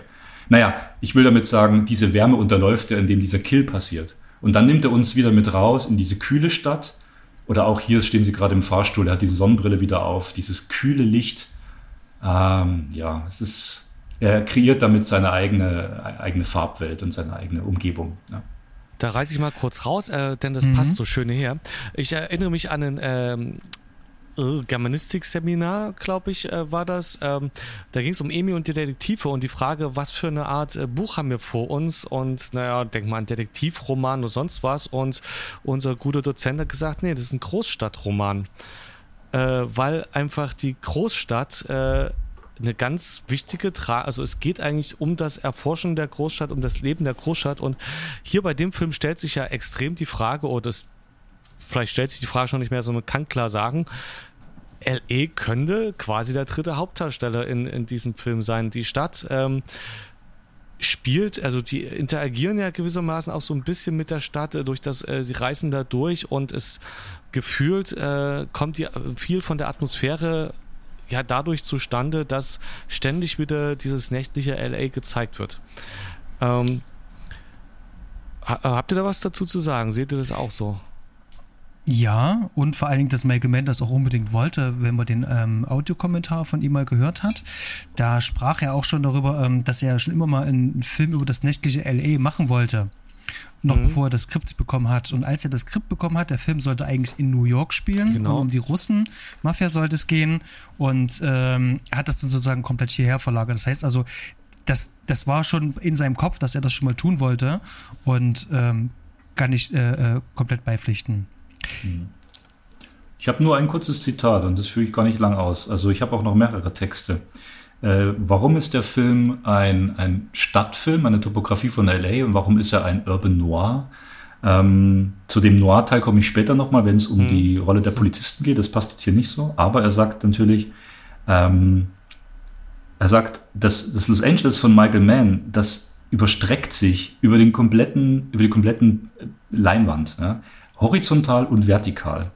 Und trotzdem schafft er es, trotz der Flächen, die er zeigt, diese weiten Aufnahmen, diese, diese horizontvollen Perspektiven der Stadt, trotzdem schafft er es, eine, eine Enge herbeizuschaffen, eine beklemmende Enge, klaustrophobisches Gefühl mhm. der Stadt, weil wir eben in dem Taxi sind, weil wir in engen Räumen sind, weil wir nah bei den Figuren sind.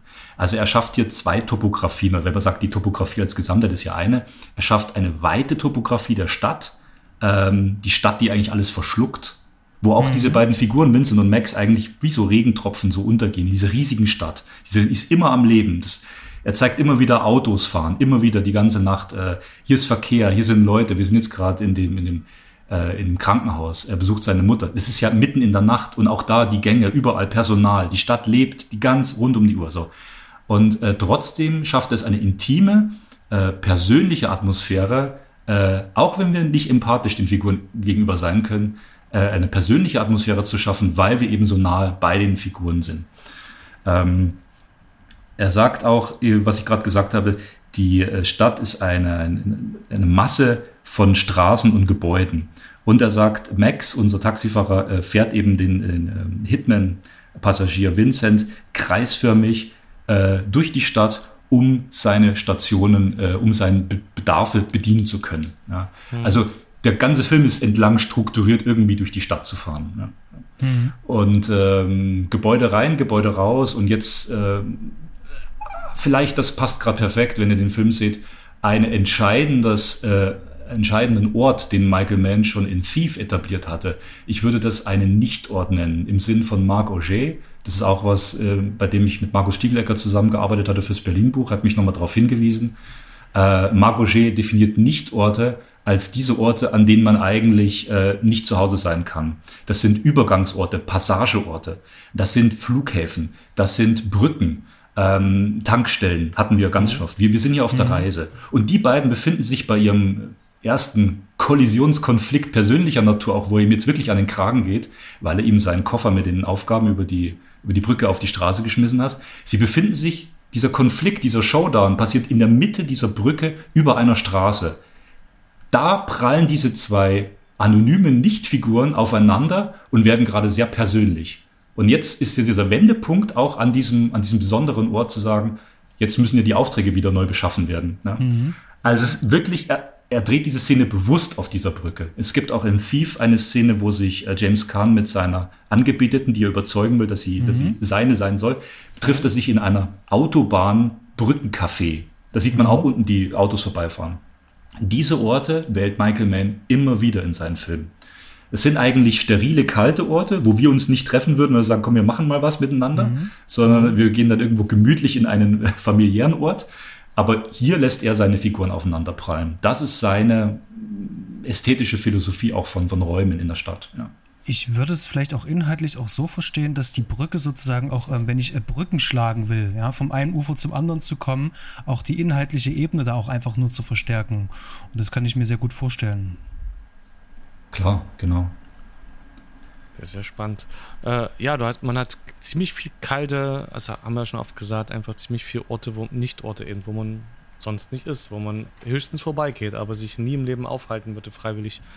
Mhm. Und der ganze Film eigentlich aus, ja. Und der Film fühlt sich auch so über die ganze Zeit ähm, wie so ein Road-Movie eigentlich auch an. Ja, genau. Und da hatte ich auch immer das Gefühl, ähm, ich werde auf Trab gehalten. Ne? Und ähm, das, das, das, das, mhm. das nimmt mich da halt schon mit. Ähm, vielleicht noch ganz kurz was. Ähm, ich hatte es vorher schon mal gesagt, noch mal ganz kurz hier zur, äh, zur Objektivwahl. Ähm, am Anfang, ähm, und Michael Mann ist riesengroßer Fan von Telefoto-Objektiven, das heißt also von ganz weit weg ganz nah ranholen. Jetzt sind wir hier zu einem Großteil in einem Taxi.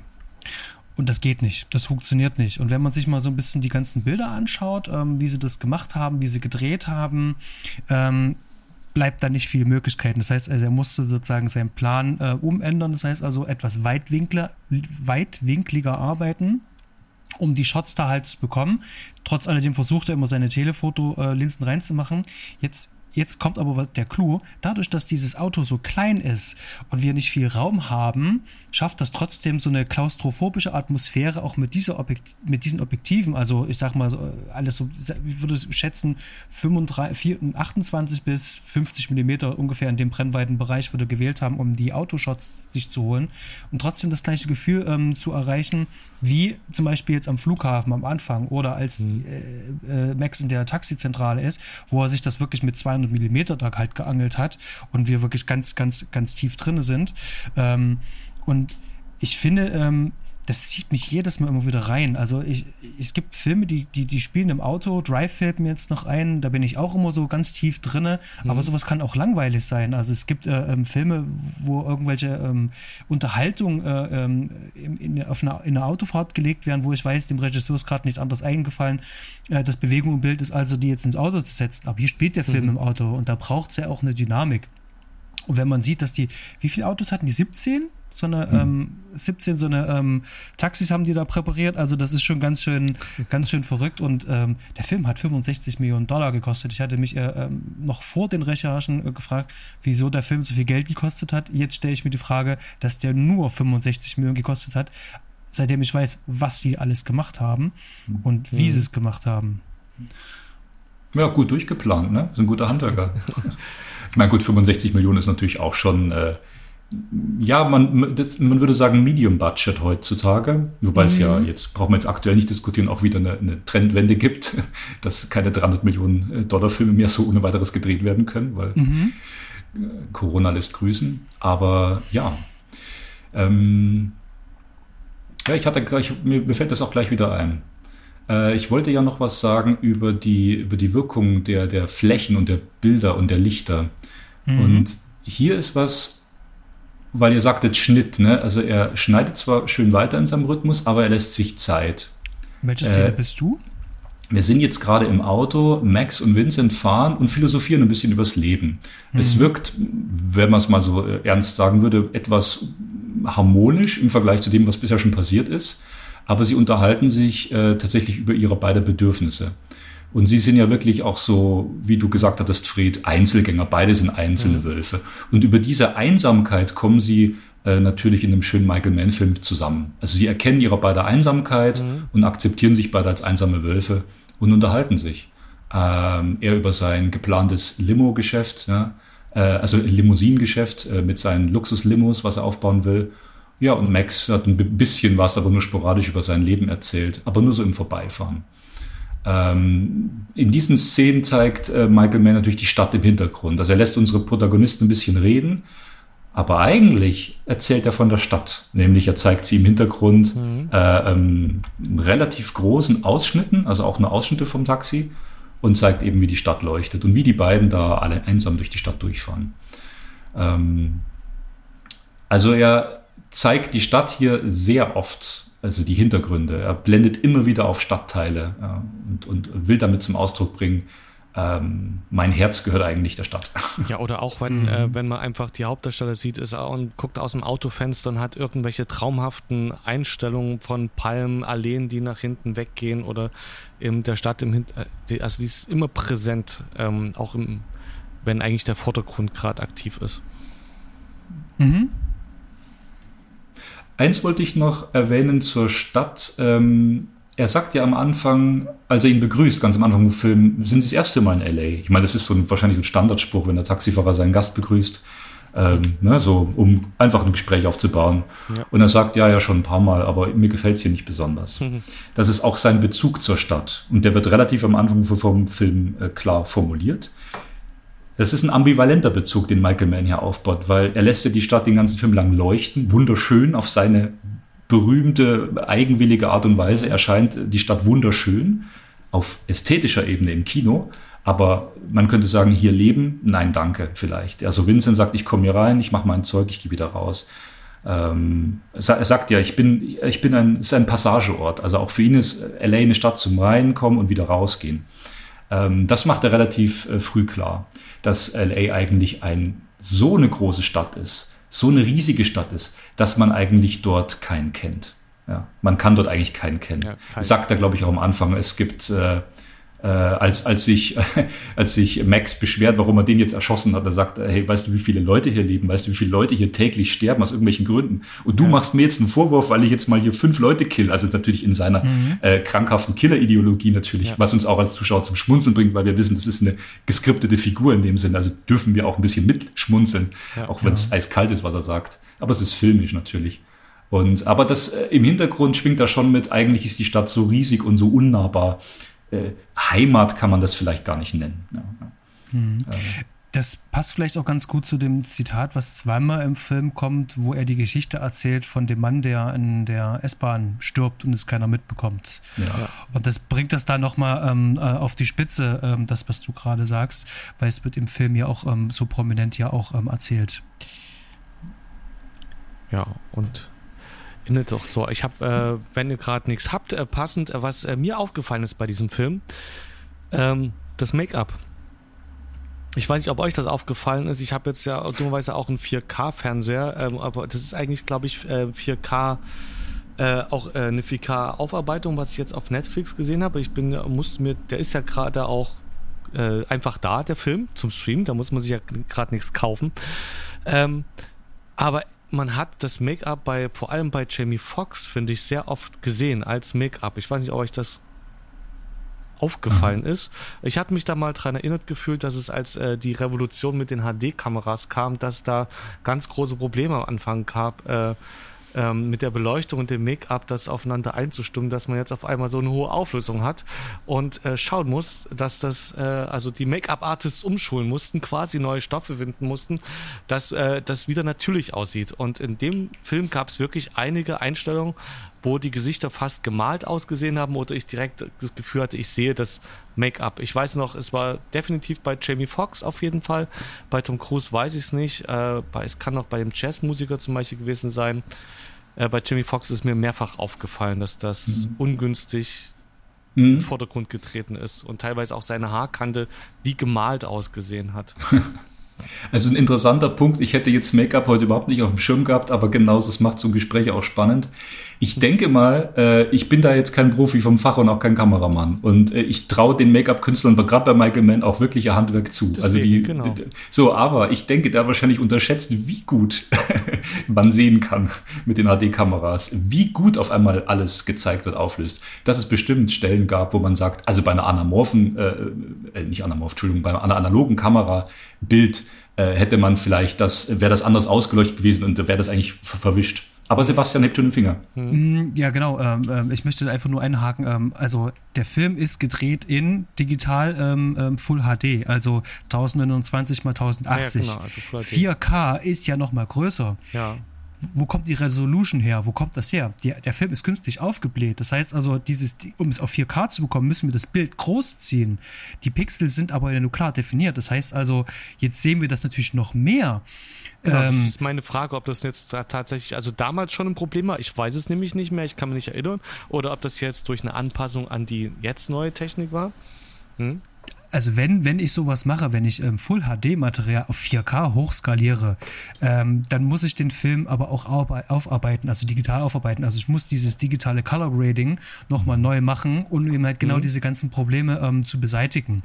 Es gibt gute Software, die das automatisch hochrechnen kann.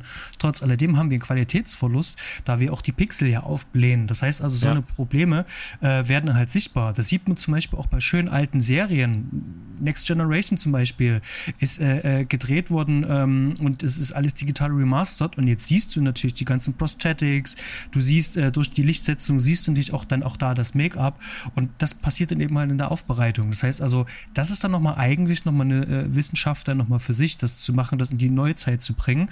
Ähm, Jetzt sind die digitalen Formate mittlerweile so gut, wir haben so eine gute Resolution, so eine gute Auflösung, mhm. vor allem mit den Codecs, die es da gibt, ähm, dass das nicht mehr passieren kann. Aber 2004, als das noch in Kinderschuhen steckte, als das genau. gerade noch ein bisschen so von einigen Fernsehformaten verwendet worden ist fürs Frühstücksfernsehen, also mhm. die Kameramänner äh, unterhalten sich auch sehr abschätzig über die Wahl der Kameras, weil ähm, das äh, niedere äh, äh, Kameras sind in, den, mhm. in, in ihrer Welt. Das hat viel mit dem Dynamikumfang des Lichts zu tun, zum Beispiel.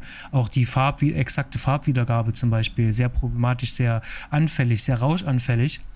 Und ähm, die Kamera verzichten, äh, die Kameramänner verzichten damals lieber ähm, auf ähm, die schöne ausgeleuchtete Stadt, ähm, um dafür eben halt ähm, schöne Bilder zu bekommen, schöne Menschen zu bekommen, schöne Close-ups auf Menschen zu bekommen. Wenn man im Film ist ja eigentlich nichts anderes außer die Close-ups, die Reaktion ja. von den Personen. Das macht ja einen Film eigentlich aus. Und ähm, ja, äh, die, die digitale Aufbereitung von dem Film hat dem hm. dann nicht gut getan. Ganz kurz, aber weil du sagtest Make-up, ich finde aber das Make-up jetzt darüber hinaus ziemlich cool und vor allem auch das von Vincent. Das ist so, die sind ja einen ganzen Tag, also wo, also die zehn Stunden sind wir ja, ähm, haben die ja auch immer die gleichen Klamotten an. Und das Make-up muss sich ja Stück für Stück ja immer weiter ähm, ähm, entwickeln. Und du hast aber keine Ahnung, die haben das in, in, in anderthalb Monaten gedreht. Mhm. Das ist schon spannend, dass die das so kontinuierlich beibehalten haben, dass das auch gleich aussieht, weil jede kleinste Veränderung würdest du doch sehen. Das stimmt, das ist äh, äh, tatsächlich ist es, äh, wenn man das mal überlegt, mal ganz spannend, wenn man die Drehzeit überlegt und dass es in dem Film erstmal nicht auffällt, dass die Schauspieler eigentlich anderthalb Monate gealtert sind in der Erzählzeit von äh, ein paar Stunden. Mhm. Ähm, das, das haben sie gut hingekriegt. Aber Veränderung genau. weiß, ich, weiß ich nicht. Also hat man, ich habe ich habe gar nicht gesehen, ob das dann angepasst, also ich kann mich gar nicht erinnern, für mich ist, sah Tom Cruise den ganzen Film aus, aber wirklich ungefähr gleich aus. Ja, bis dann im Moment, wo er angeschossen wird und sowas, ja, Unfall bis dahin und sowas. Halt. sah der immer ich sag gleich aus. Wir haben hier gerade, ich möchte es bloß kurz äh, sagen, damit der Name nicht komplett vergessen ist, äh, weil er ist einfach äh, erwähnenswert. Wir haben hier Javier Bardem in ja, einer jawohl, Nebenrolle, ja. also wirklich eine prägnante, sehr signifikante Nebenrolle. Er kriegt mhm. hier komplett die Screentime am Stück. Es ist eine lange Einstellung, ein langer Monolog. Mhm eigentlich der mit Abstand längste Monolog im ganzen Film. Bei dem Film werden kurze Sätze gesprochen. Wir haben es ja gesagt, viel über Bilder. Aber Javier Bardem bekommt hier wirklich einen klassischen Theaterschauspieler-Monolog, mhm. äh, den man auch mal genießen darf. Ich glaube, das haben sie sich dann genehmigt. Wir sagen, jetzt lehnen wir uns mal kurz zurück und hören mal einem Deluxe-Schauspieler einfach mal beim Rollenspiel zu. Also ist, man muss da auch lachen. Also ich meine, Vincent hat da diesen Stolz. Ne? Er ist dieser eiskalte Killer, er wird noch gefragt von Max, wie lange machst du das dann schon? Sagt, wieso willst du das wissen, wie lange ich das mache? Ja, falls die mich fragen, dann fängt auf einmal Max an, relativ taktisch zu denken, was Vincent wieder beeindruckt und sagt, sagt er den Einsatz, ja, sechs Jahre ähm, im privaten Sektor, da musste ich lachen. Also sechs Jahre auf freiberuflicher Basis oder was. Mhm. Also das, das hat diese leichten Humor, wo der Film dann doch eben nicht so düster ist wie manch andere. Also er ist schon publikumsnah. Und weil er eben diesen Stolz hat, schickt er halt seinen Taxifahrer rein zum Oberboss oder zum Obervermittler, weil er sich die Blöße nicht geben will. Er hat diesen Stolz. Ne? Er, schickt ihn rein. Er hat natürlich auch die Waffe und die Macht in dem Sinne. Und dann hat natürlich Ravi bei dem den Monolog äh, und führt das aus, nochmal in, in drei, vier Beispielen, warum diese Liste so wichtig ist. Was wir ja längst wissen, warum sowas extrem wichtig ist. Und er sagt dann bloß, ja, und die habe ich, die habe ich einfach jetzt verloren. Ja, es tut mir leid, sorry. Und das war's. Also das ist auch so ein ja. Moment, wo man mal schmunzeln darf, ja. wo man in der Ernsthaftigkeit des Geschehens, dass es hier um Auftragsmorde geht, dass das halt quasi im Dialog so aufgelöst wird, dass man denkt so, hm, ist irgendwie gerade witzig, was gerade im Dialog da passiert. Ja. Und ich hatte da ein ganz großes Fremdschämen-Moment hatte ich da gehabt, weil das wird ja so etabliert, da muss ja an verschiedenen Securities vorbei. Äh, äh, irgendwelche Russentypen, wahrscheinlich Russenmafia und äh, das ist alles, ähm, die sind alle bis in die Zähne bewaffnet. Und dann kommt er dann irgendwann zu dem Oberguru, der dann schon so einen ähm, starken Akzent halt hat, wo du denkst schon so, oh, das könnte irgendwas ähm, Drogenmafia oder sonst irgendwas halt sein, also alles nicht wirklich gut. Und dann sagt er, ah, sorry, tut mir leid. Und ich denke schon da wie, Hast du das gerade wirklich gesagt? Also das war wirklich so ein Moment, so wo der Film mich so richtig so ganz kurz mal geschüttelt hat, so wie ja. ähm, ich werde jetzt in diese bedrohliche Situation, die er aufgebaut hat, so richtig reingeworfen mit diesen mit dieser mhm. naiven Grundeinstellung.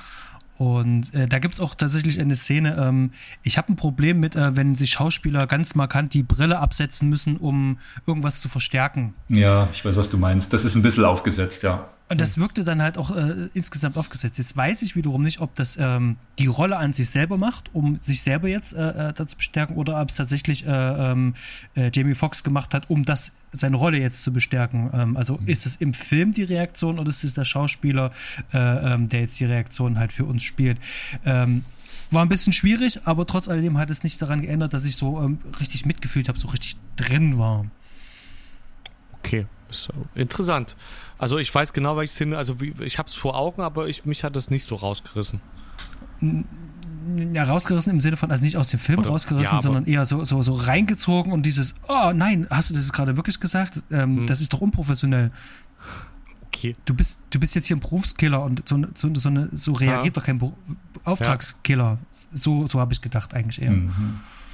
Im Prinzip bekommt er die Möglichkeit, die Rolle von Vincent zu spielen. Ja. Ähm, es, ist eine, eine, es ist ein Metaschauspiel, was wir hier sehen. Es, ja. ich, es, es, kann funktionieren, es kann nicht funktionieren. Ich mhm. verstehe auch deine Bedenken. Als ich ihn zum ersten Mal im Kino gesehen habe, dachte ich mir auch, what? Wir sind gerade hier beim übelsten Auftragsgeber. Es müsste jetzt eigentlich gerade bis ja. Anschlag sein und dann kommt so ein flapsiger Spruch und so eine Brille. Ähm, auf der Meta-Ebene, wenn man es zweimal gesehen hat, funktioniert es aber super. Also man muss es halt mögen, weil es als Humor, als Kommentar gedacht ist. Er spielt ja Vincent. Ja, genau. Und in seinen Augen würde Vincent das so machen, sich so, ich sag mal, etwas übertrieben ja, genau. die Brille cool absetzen, würde genau. vielleicht das noch sagen. Also äh, er versucht ihn zu adaptieren. Also es ist ein Metaschauspiel. Ja. es, es kann auch für mich nur so funktionieren. Beklemmend ist die Szene beim zweiten Mal eben nicht mehr. Und auch, dass er ihm das so, ich habe das jetzt gerade gesehen, auf den Stick lädt, hier nimmst du einen USB-Stick mit. Das ja. sind so aus heutiger Sicht so, nee, das glaube ich, würden die heute nicht mehr so machen. Das würde irgendwie anders gehen, über irgendwelche Nanosensoren im Blutadern oder so, keine Ahnung. Aber er reagierte dann relativ äh, cool und sagte dann zu den anderen Leuten, hier, ähm, fahrt mal zu dem Club und wenn irgendwas schief geht, äh, macht den halt kalt. Mhm. Also die reagieren da schon äh, schnell drauf, auf dieses Verhalten. Ja, ja, ja. Jetzt haben wir kurz was, wenn ich darf. Ähm, mhm. Wir sind eine Szene, diese Übergabeszene ist vorbei. Max Vincent sind weitergefahren, Schnitt auf mehrere Polizisten. Und zwar ist das das ähm, Surveillance-Team, was vor diesem Club äh, schon die ganze Zeit aufgebaut war. Es gab schon mal einen Schnitt dahin. Äh, eine Frau in einer entscheidenden Rolle, ein älterer Herr. Ich habe jetzt den Namen, ich weiß nicht, ob es Bruce McGill war oder ob das der Partner war. Ich habe die Rollennamen jetzt vergessen die Schauspielnamen. Auf jeden Fall ein Team von Polizisten wird jetzt hier nochmal noch mal etabliert. Also eine Einheit trifft die andere. Äh, und wir erfahren, dass es eben um äh, Zeugenschutz geht. Ne? Um Zeugenschutz und äh, vermutete, wenn ich jetzt richtig auf die Reihe kriege, ähm, Drogengeschäfte, Korruptionsgeschäfte im Hintergrund. Also mhm. Big Number. Also nicht nur in Anführungsstrichen Cop sucht einen Mörder, einen einzelnen mhm. Mörder, sondern ähm, Verschwörung äh, Korruption, äh, organisiertes Verbrechen. Genau. Er etabliert hier LA wieder mal als Stadt des organisierten Verbrechens. Mhm. Und dazu braucht es eben auch die Gegenseite. Und jetzt kommen wir eben zum, zum Polizeifilm für kurze Momente. Äh, eben die Cops. Und wenn wir Vincent Hanna, äh, Al Pacinos Rolle aus Heat haben, mit seinem Surveillance-Team, lange Szenen, wie sie Sachen beobachten, viel aufwendiger, viel länger auch aus Sicht der Cops in, in Heat, hier weniger. Dann haben wir aber hier die Vergleiche. Also wir haben hier ähnliche Figuren. Wir haben ein Paralleluniversum in derselben Stadt. Ein filmisches Paralleluniversum baut er hier auf.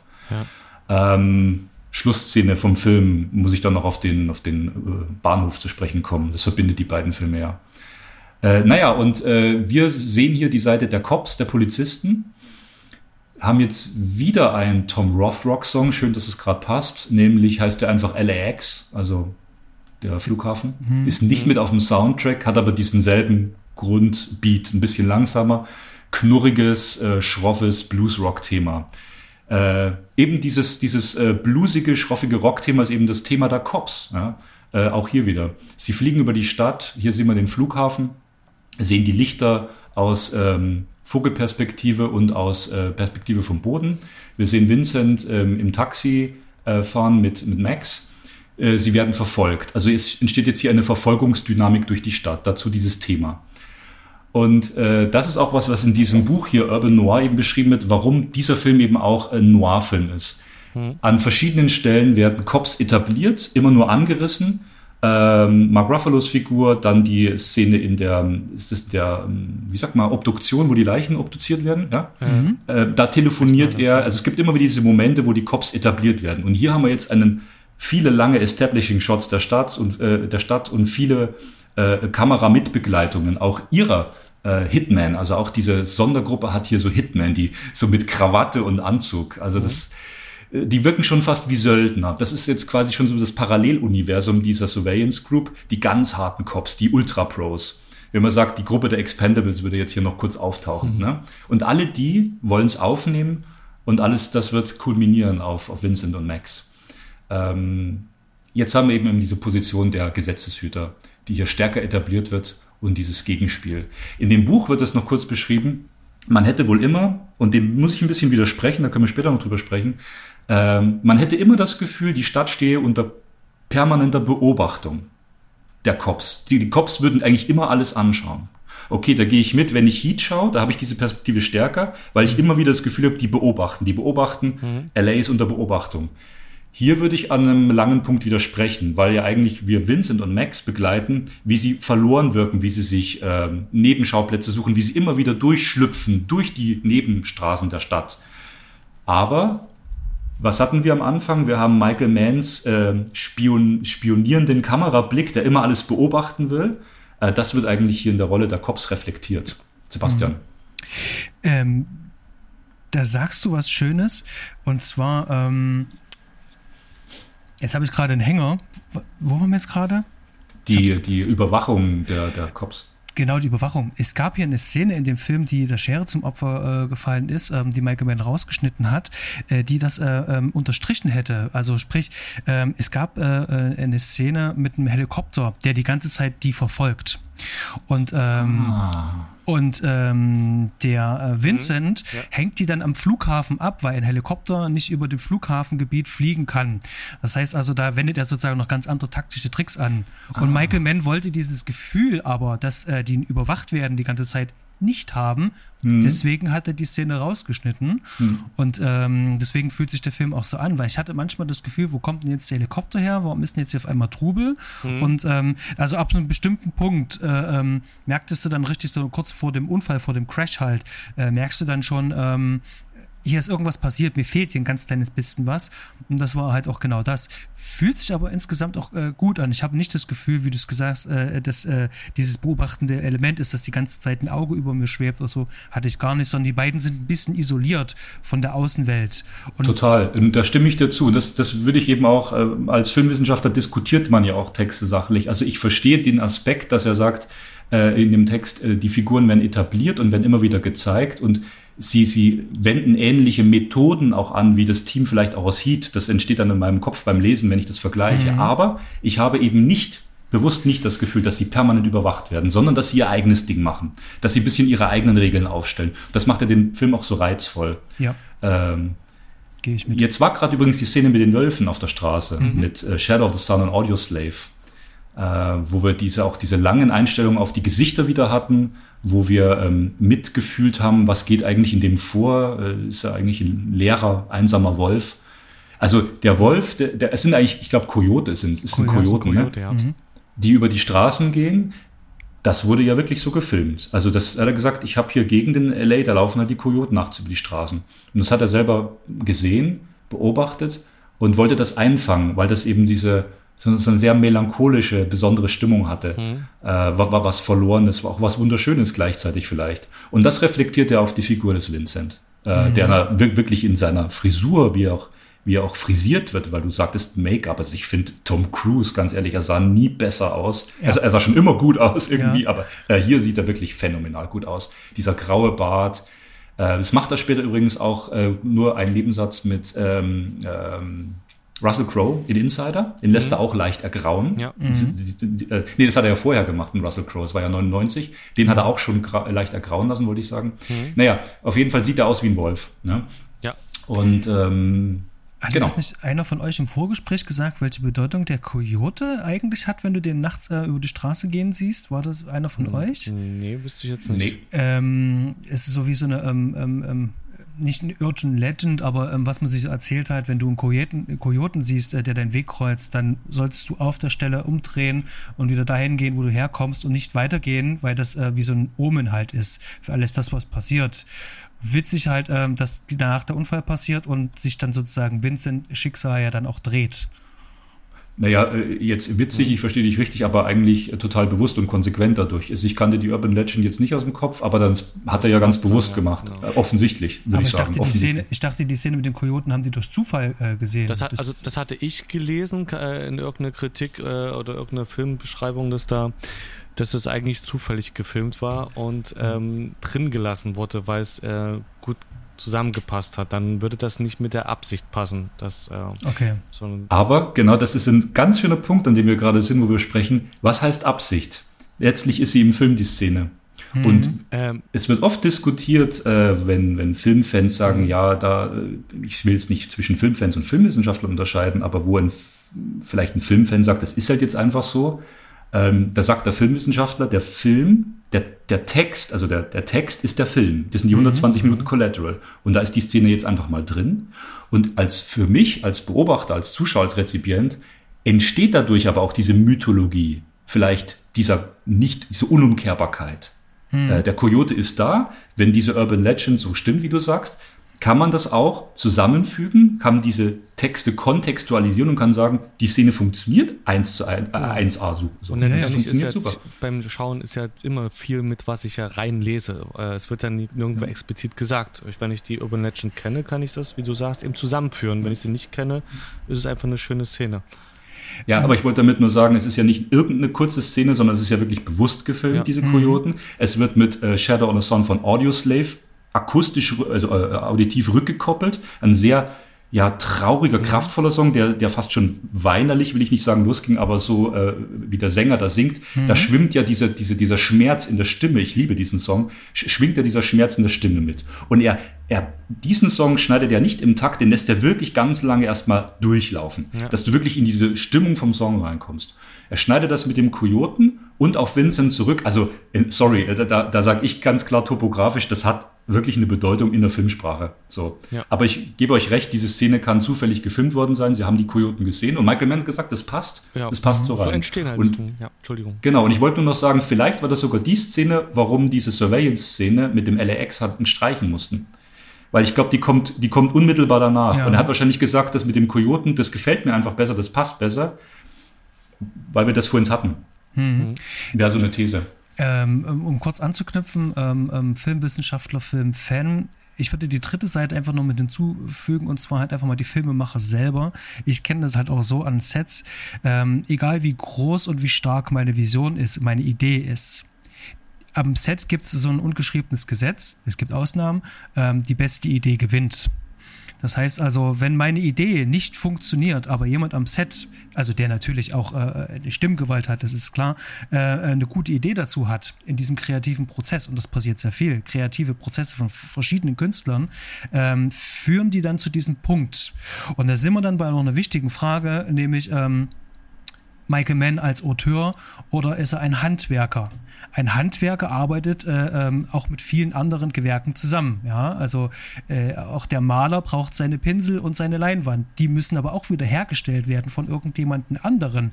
Also äh, ist die Leinwand nicht gut, und ist die Farbe nicht gut, kriege ich dieses Gemälde halt auch nicht hin. Also ich brauche Zuarbeit. Ähm, und äh, da würde ich ganz gerne mal äh, so ein bisschen so ähm, äh, erstmal vorhorchen, wie sieht es denn da eigentlich bei dir aus, Stefan? Wie, wie siehst du denn, wie nimmst du Michael Mann eigentlich selber wahr? Ist es für dich so der klassische Auteur? Ich meine, wenn wir uns jetzt die Biografie einfach mal ganz kurz anschauen, er hat ja am Anfang mit Film angefangen, wo er selber das Drehbuch geschrieben hat und diese Ideen verfilmt hat.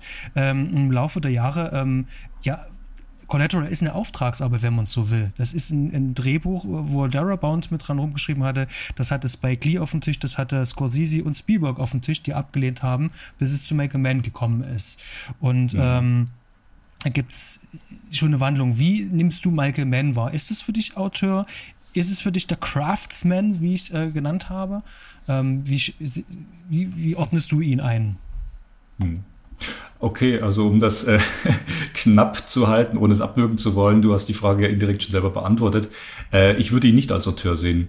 Äh, man muss danach fragen, was bedeutet Auteur? Man kann das vielleicht nicht in einem Satz sagen. Äh, es ist vielleicht auch äh, ein oder anderem Sinne auch Interpretationsspielraum gegeben bei Auteur, aber ein Auteur ist für mich jemand, der, wie du sagst, A, seine Skripte schon mal als Autoregisseur zumindest sehr nahe selber fasst. Er muss nicht jedes automatisch alleine schreiben. Er kann auch Co-Autoren haben. Das schließt den Auteur nicht aus. Aber ein Auteur arbeitet ja auch permanent mit denselben Leuten zusammen. Und das haben wir bei Michael Mann nur begrenzt. Man könnte sagen, Michael Mann bleibt sich selber treu, seinem Stil. Mhm. Äh, aber er hat ja auch immer mal wieder andere Kameramänner, Directors of Photography. Er hat äh, andere Cutter.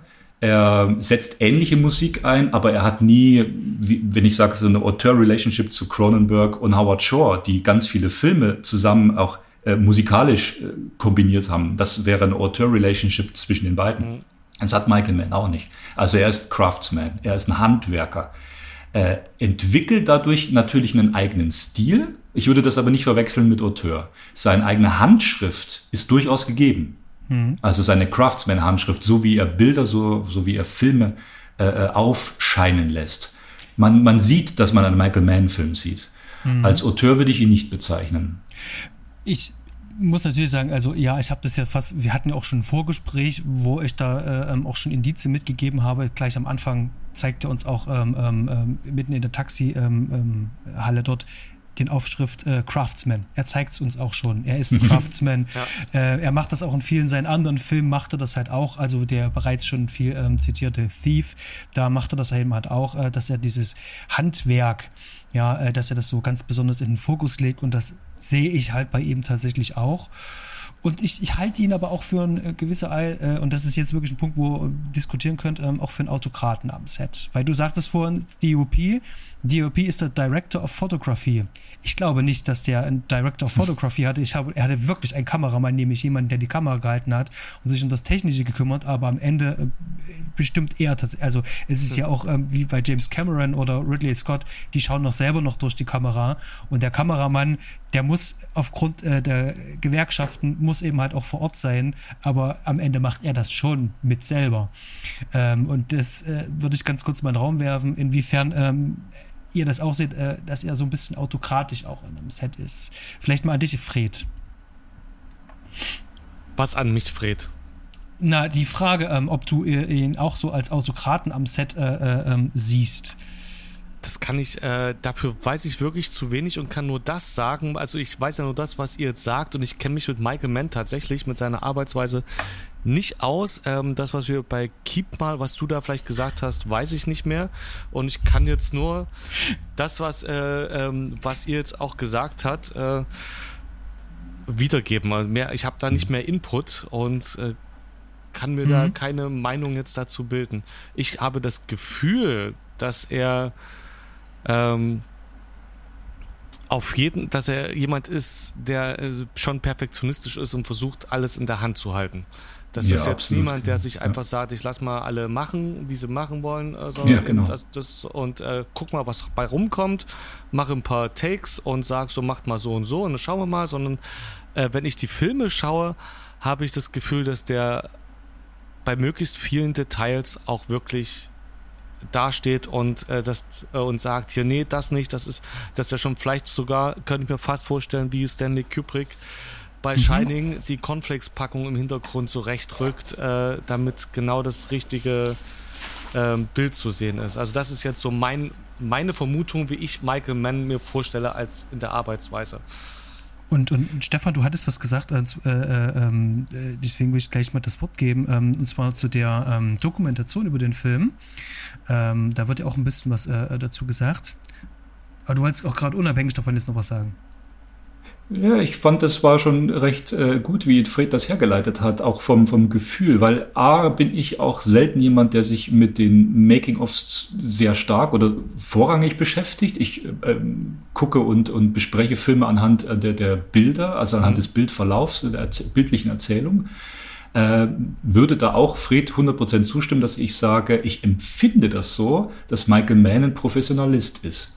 Ein Professional äh, äh Craftsman, Mhm. Äh, das siehst du schon bei Thief. Also das ist, also wenn du die Eingangsszene von Thief, die wir jetzt hier nicht analysieren wollen, äh, die über zehn Minuten geht, ob das jetzt Musik ist, Schnitt, äh, Kamera, wie er da Nahaufnahmen, Schweißbrenner und so weiter, hey, das musst du durchplanen bis zum Exzess. Also das kannst du mal nicht aus der kalten Film und vielleicht mit deinem Best Cameraman-Kollegen, wo du sagst, dem vertraue ich einfach mal halbblind. Nee, nee, nee, der ist ein Professionalist ähm, der ist vielleicht auch ein, ein bisschen Fanatiker, das lustige Wort hat man gestern. Und der ist Fanat in die Arbeit, er liebt das und er ist auch ein Kontrollfreak, denke ich. Ja. Und das war, äh, das ist der Vergleich zu Kubrick, der passt. Ein Kontrollfreak, der eine Vision hat, der genau weiß, was er umsetzen will, der die Storyboards eins zu eins im Kopf hat, der gesagt, ich will dieses Bild und meine DOPs, sag ich mal, auf dem Papier, mhm. das sind meine, meine Söldner, die gut mhm. bezahlt werden, mit denen ich gute Arbeit mache, aber die verdammt nochmal das zu tun haben, was ich haben will. So würde ich ihn wahrnehmen. Ja. Dadurch entsteht aber auch Großartiges. Also der ist da, ja, Autokrat, das trifft schon irgendwo. Und äh, ja, jetzt hatte ich gerade noch einen guten Vergleich zu Tom Cruise, genau. Tom Cruise ist ja auch so jemand. Und deswegen denke ich, haben diese zwei sehr selbstbewussten Stars, Michael Mann war ja zu dem Zeitpunkt wirklich ein Regiestar mhm. in Hollywood. Also das passiert nicht sehr oft, dass man Regiestar ist. Wenn man damals gehört hatte, Michael Mann dreht mit Tom Cruise einen Film, haben alle gewusst, da sind zwei ganz große und der Film wird eigentlich ein Erfolg. Also da mhm. brauche ich, ja, ob da jetzt einzelne Filmfehlerchen drin sein mögen, wo man sagt, das hätte ich nicht so gemacht, völlig egal. Man hat gewusst, es wird ein Hit, der Film, in, in seinem Bereich. Und so war es ja auch. Und Tom Cruise war schwer beeindruckt im Making of, als er gesagt hat, die Arbeit, die ich als Schauspieler mache, mich auf die Rolle vorbereiten, Background lesen, ähm, äh, Biografien lesen. Also ich habe ja gesagt, der Film erzählt über die Bilder. Es wird nicht lange diskutiert, wer sind die Figuren, wo kommen die her, bla bla bla. Aber das Skript und die Vorbesprechung, das hat ein Buch gefüllt. Das hat auch in Thief ein Buch gefüllt über den, den der Auftrags, äh, äh, über den Handwerk, über den professionellen Einbrecher äh, Frank von James Kahn, die hatten ja eine, eine Biografie geschrieben zusammen.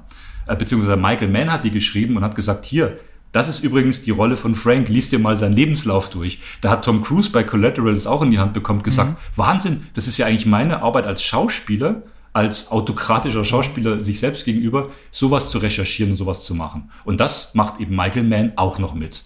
Der liefert denen das. Ne? Und da aus meiner eigenen Erfahrung heraus, wenn ich ein Drehbuch schreibe und ich habe jetzt für einen Kurzfilm für einen Kollegen ein Drehbuch geschrieben und habe für die Schauspielerinnen ähm, auch die Backstories geschrieben, einfach ähm, damit die die auch besser verstehen. Also es ist auch mein Verständnis, wenn ich mit Schauspielern arbeite, äh, dass wir beide den gleichen Background haben, dass wir zu bestimmten Punkten im Lebenslauf zurückgehen können, um denen die Rolle halt auch besser oder die Szene besser erklären zu können.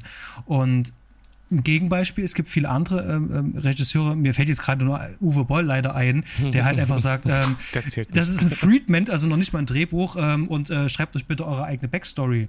Da bin mhm. ich so weit vom Schauspiel eigentlich entfernt und von der Rolle entfernt.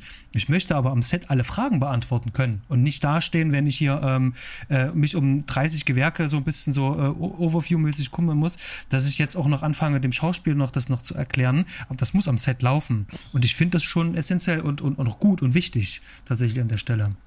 Mhm. Also wir werden jetzt dann später in wenigen Minuten noch eine Szene haben, die auch äh, räumlich und auch was, was die Arbeit mit den Schauspielern da im, im Sinne der, der Bildgestaltung und auch der, der, der, der Körperlichkeit, mhm. äh, wo man stark Michael Mann als, äh, als, als ja auch Schauspielerregisseur, würde ich sagen, sieht. Ne? Also er ist auch ein Schauspielerregisseur, indem er sich so intensiv mit ihren Backstories beschäftigt oder ihnen die eigentlich liefert. Ähm, was bei ihm so weit geht, dass es schon wieder handwerklich physisch sichtbar ist. Ich, ich ziele darauf ab, dass Tom Cruise in der Rolle wie auch andere äh, Figuren in, se in seinen Filmen vorher bei Michael Mann, also mit, äh, mit Profis aus dem, ähm, aus, dem, aus dem Bereich Polizei und, und, und Army, also, also ähm, Waffen, Waffenexperten gearbeitet haben. In einem Michael Mann-Film ist, du erkennst einen Michael Mann-Film, äh, wie eine Waffe gehalten wird. Vielleicht das mal auf den Punkt zu bringen. Also mhm. an den Lichtern, aber du hast halt nicht dieses, dieses Gangstermäßige, ich halte die Waffe mit einer Hand irgendwie locker links, dieses Pulp Fiction-Style oder meinetwegen auch in vielen asiatischen, ja. bewusst, das ist ja den ihr Stil, bewusst theatralischen mhm. äh, äh Kugelballettfilmen, wo die eben mit diesen Waffen wie mit Säbeln rumfuchteln. Bei Michael Mann ist die Handfeuerwaffe die Verlängerung äh, des Unterarms. Der wird, die Waffe wird mit beiden Händen gehalten, um diesen tatsächlich realistischen, enormen Druck der Waffe abfedern zu können. Bis in diese Details geht Michael Mann und sagen, du hältst die Waffe so, du bewegst dich so. Und das mhm. kann er nicht nur diktieren, sondern er lässt die Wochen, Monate lang trainieren, damit mhm. der Körper das auch umsetzen kann. Das ist, äh, ja, ich hatte das auch gesehen in Making of und das ist sehr spannend, äh, wie mhm. weit die da halt gehen, auch dieses Nahkampftraining und das äh, Michael Mann, und da können wir hier nochmal den Punkt äh, äh nochmal ziehen, äh, wie weit auch Craftsman ist, er schon weiß, wie bestimmte Bewegungen aussehen. Also wie da diese Securities da in dieser Techno-Bar, da in dieser Techno-Disco dort unten mhm. äh, weggetreten werden, wie denen da äh, in das Bein getreten wird. Ähm, und das ist alles vorher schon durchchoreografiert gewesen. Das war ihm schon klar, er möchte, dass das so passiert. Ähm, das finde ich sehr, sehr, sehr ähm, spannend, also wie visionär er da ist, also wie stark die Bilder in seinem Kopf sind. Hm. Ja, ich habe wirklich das Gefühl, die Bilder existieren, der Film existiert bei ihm komplett schon im Kopf. Er weiß genau, was er zeigen will. Natürlich ergeben sich auch Sachen beim Dreh, wie mhm. die Kojoten, was wir hatten. Mhm. Aber eigentlich ist bei ihm alles fest drin. Ja, ja. Ähm, Wo sind wir eigentlich zeitlich? Genau, wir sind jetzt in der Szene, zeitlich, das sagen wir jetzt auch mal ganz offen, sind wir jetzt bei knapp 96 Minuten. Mhm. Also wir haben jetzt noch äh, bis Ende des Abspanns knapp 25 Minuten. Mhm. Wir sind jetzt am, am, am Höhepunkt, also im Finale. Das letzte Opfer. Ähm, Max rennt über die über das Parkdeck einer Stadt. Da hast du eine schöne Perspektive, so auf halber Höhe, so zwischen Boden und obersten Wolkenkratzern, mhm. also in der Mitte drin, wo er quasi gleichzeitig nach unten dieselbe Entfernung nach oben auch im Blick hat. Mhm. Und Vincent äh, macht sich auf den Weg auf, zum fünften Opfer. Und das ist, helft mir doch mal schnell, wie heißt denn eigentlich sie in ihrer, in ihrer, also Jada Pinkett Smith, klar, die Schauspielerin, weiß, wie heißt denn ihre Rolle? weiß ich gerade auch nicht. Äh, Annie. Ist das nicht Annie. die Annie? Annie heißt Annie, sie. ja, genau. Und? Also Annie, unsere, ähm, ja, man kann schon sagen, äh, Nebenrolle, weibliche Nebenrolle. Sie kommt wirklich äh, am Anfang prägnant vor und am Ende. Sie schließt dann den Film mit ab, aber sie spielt äh, über, über lange Strecken spielt sie keine Rolle. Es ist auch, äh, darf man ehrlicherweise sagen, typisch für Michael Mann sind Männerfilme, die er dreht. Mhm. Michael Mann dreht Männerfilme, also in einem Männeruniversum, wo viele Männer aufeinanderprallen. Und die Frauen sind, muss man so sagen, sind Nebenrollen. Ja. Mhm. Aber sie ist jetzt hier quasi eine späte Schlüsselrolle, weil sie ist das fünfte Opfer. Und äh, was wir hier sehen, ist eine Verknüpfung von drei Örtlichkeiten in einer Szene. Nur durch Montage, sonst wäre das mhm. nicht möglich, und durch mhm. Kamera. Wir sehen, wie Max auf dem Parkdeck steht und mit dem Handy telefoniert mit Annie, die in ihrem Büro sitzt oben. Beziehungsweise nicht in ihrem Büro sitzt, sondern in der Bibliothek. Mhm. Äh, in ihrem, in ihrem äh, Gebäude, wo, wo, ihre Kanzlei oder ihre Arbeitsstelle ist. Und sie ist überfordert, sie weiß erst gar nicht, was er will. Und äh, ne, er sagt, ein Killer ist auf dem Weg zu dir. Klar, wenn du so einen Anruf kriegst, bist du erstmal, was, was will der Typ jetzt von mir? Hab ich ja. heute im Taxi kennengelernt, ne? Also auch hier so eine gewisse Authentizität, die er da anstrebt und nicht gleich sofort, oh Gott, ja stimmt, da muss ich weglaufen, sondern äh, sie glaubt auch erstmal nicht, was da für eine Schocknachricht auf sie zukommt. Und die Kamera zeigt abwechselnd den Blick auf die Figuren in Nahaufnahme und ihren Blick auf die anderen Figuren. Also wir sehen den Blick von Max auf dem Dach zum Büro, wo Annie sitzt und jetzt mhm. betritt Vincent in einem Killer-Move, sage ich mal, auch wieder die Waffe mit beiden Händen vor sich gestreckt, ein lauernder Wolfsblick, ah, wunder, wunderschön gefilmt. Dieser, dieser, dieser, jetzt mhm. kriegt er wirklich diesen bösen Blick rein, wo man wirklich merkt, echt, echt böser Typ. Äh, wo ist sein Opfer? Ne? Also der, der Wolf, der bluthungrige Wolf, sucht sein Opfer und es ist aber gerade nicht da. Er hat sich in der Tür geirrt, weil Annie eben oben ist im, äh, in der Bibliothek und jetzt sieht Max in der nächsten Einstellung dann gleich Vincent, wie er in ihrem Büro steht und nach Sachen sucht. Und durch diese Blickdynamik, also er vom Dach, auf das äh, Büro unterhalb, wo er mhm. ist, und die Bibliothek oberhalb, stellt sich diese Dreierverbindung her. Ja. Das filmt Man von allen Perspektiven. Von der Perspektive unten nach oben rein und von der Perspektive oben drinnen, wo man Max im Hintergrund auf dem Dach stehen sieht. Also er verknüpft über mehrere ähm, äh, Blick, äh, äh, Blickwinkel, äh, äh, knüpft er hier diese, diese Angeln, diese, diese äh, ja, hm. diese, diese örtlichen Angeln ja. äh, zu einem topografischen Netz. Und dann geht der Handy-Akku leer, natürlich. Und dann wird dieser, dieser, diese Kommunikation über diese Örtlichkeit wird radikal unterbrochen. Und auf einmal heißt es wieder bloß äh, überleben oder sterben. Genau. Das ist auch eine Szene, ähm, das finde ich sehr spannend, äh, wo Vincent dann den Strom, die Stromleitung dort mhm. kappt äh, und dann im Dunkeln rumläuft und äh, dieser, äh, diese Verfolgung, diese Jagd, äh, du hast gesagt, das ist wie so ein Jäger, das wird auch, glaube ich, so im Audiokommentar auch von Michael Mann so gesagt, ähm, das ist wie so eine Horrorszene. Also das ist wirklich so eine Szene, die ist ähm, ähm, mhm. so ähm, düster und gruselig und irgendwo ist da draußen dieses Monster. So ist es auch inszeniert, äh, dadurch, dass das auch alles in Silhouetten abgefilmt ist. Ähm, äh, es hat mich auch damals, als ich es im Kino gesehen habe, ich war auch damals 2005, glaube ich, im Kino, wo ich den gesehen habe, also ich war da auch wirklich, es hat mich in, in, in den Sessel gedrückt. Das ist eine sehr, sehr, sehr ähm, spannende Szene mhm. und nicht nur Thrill, sondern auch der Horror entsteht eben halt auch, wo ist denn der jetzt gerade? Du siehst ihn nicht wirklich. Und ähm, äh, nochmal ganz kurz zurückzugreifen, auch gerade dieses Spiel mit diesen Blicken eben halt, ähm, obwohl die in drei verschiedenen äh, ähm, äh, Örtlichkeiten sind. Also das ist äh, meisterhaft. Also diese Blickrichtung eben halt mhm. auch beizubehalten, dass äh, wir anhand der Figuren wirklich richtig sehen können, ähm, wie als wären die in einem Raum, obwohl da mindestens 200, 300 Meter halt dazwischen liegen teilweise. Also das ist, das ist äh, meisterlich auch inszeniert und die Immersion klappt halt auch. Also in meinem Kopf entsteht da halt ein ganzer Film als draußen eine Szene halt draus. Und ähm, ich war auch jetzt gestern, wo ich den Film mit äh, Audiokommentar gesehen habe, auch da wieder richtig gefesselt, mhm. auch ähm, äh, mit dem Kommentar von Michael Mann, der da noch drüber spricht. Du siehst ja da auch, äh, wir sehen die Leute ja, also äh, sehen ja alle fast zusammen, während die sich ja gegenseitig erst recht spät entdecken. Und wir hatten ganz am Anfang dieses, dass Michael Mann viel über Blicke oder Reaktionen macht. Und da ist mir mhm. gerade am Ende was Spannendes aufgefallen.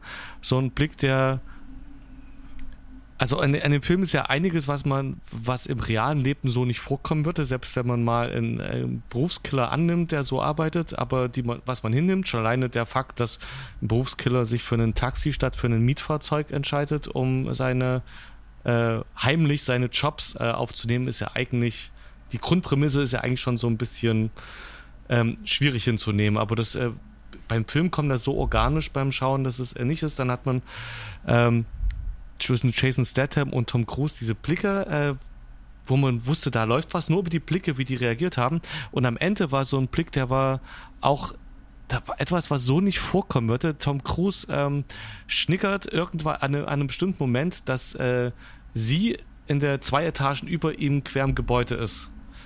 Und was er macht, ist, mhm. er guckt in, er, er, guckt sie quasi durch die Decke an, also als hätte er einen Röntgenblick. Mhm. Das ja. ist das kommt so organisch und fügt dem so eine ähm, nochmal so eine, äh, so ein, beim Zuschauer so ein, dass man genau das Gefühl hat, man weiß, wo jetzt wer ist, während man, man, wenn man genau überlegt, wenn ich das geschnickert habe, in dem Moment würde ich nach dem Weg zur Treppe gucken, wie komme ich, also ich würde äh, gucken, wie komme ich zum Fahrstuhl, aber nicht, ja, ganz genau. Äh, weil das kann ich ja gar nicht wissen, wo sie wirklich ist im 16. Stock oder sowas, mhm. aber dass ich da versuche, die 50 äh, Meter entfernte Person durch zwei Stockwerke anzuvisieren, aber das ist so ein, das schafft so viel Atmosphäre und so ein Gefühl, wo ist jetzt wer und wo möchte er hin. Und jetzt geht die Jagd los.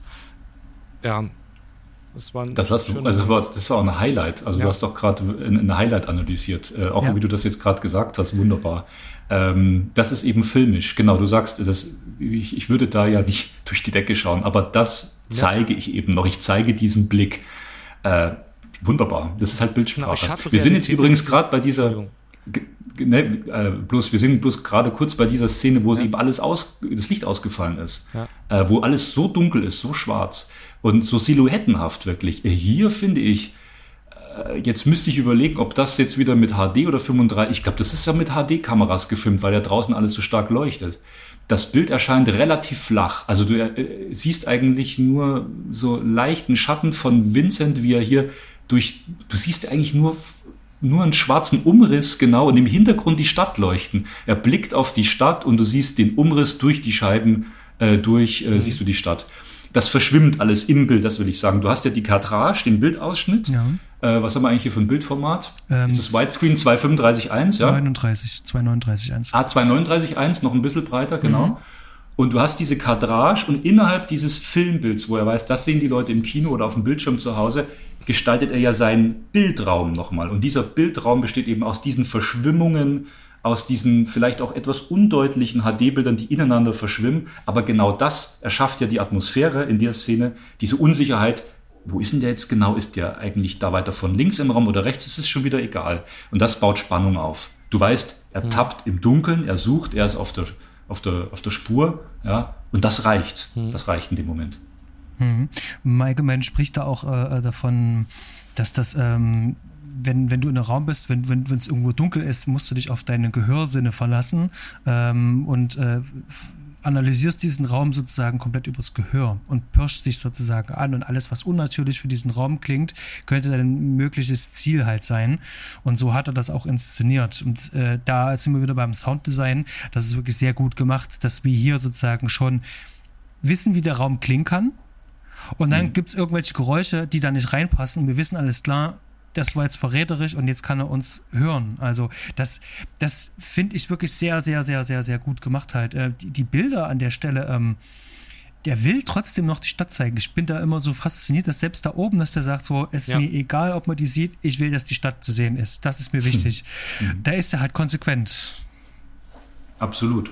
Äh, kurz zur Tongestaltung, nur ein kurzer Abriss. Ähm, so ähm, genau und so detailverliebt, wie wir über die Bilder auch gesprochen haben, wie er hier arbeitet mit den Kameras, so genau ist er auch beim Tondesign. Wir hatten es jetzt schon mit, den, mit der Musik, mit dem Schnitt, auch wie sich die Topografie über die Musik entwickeln kann.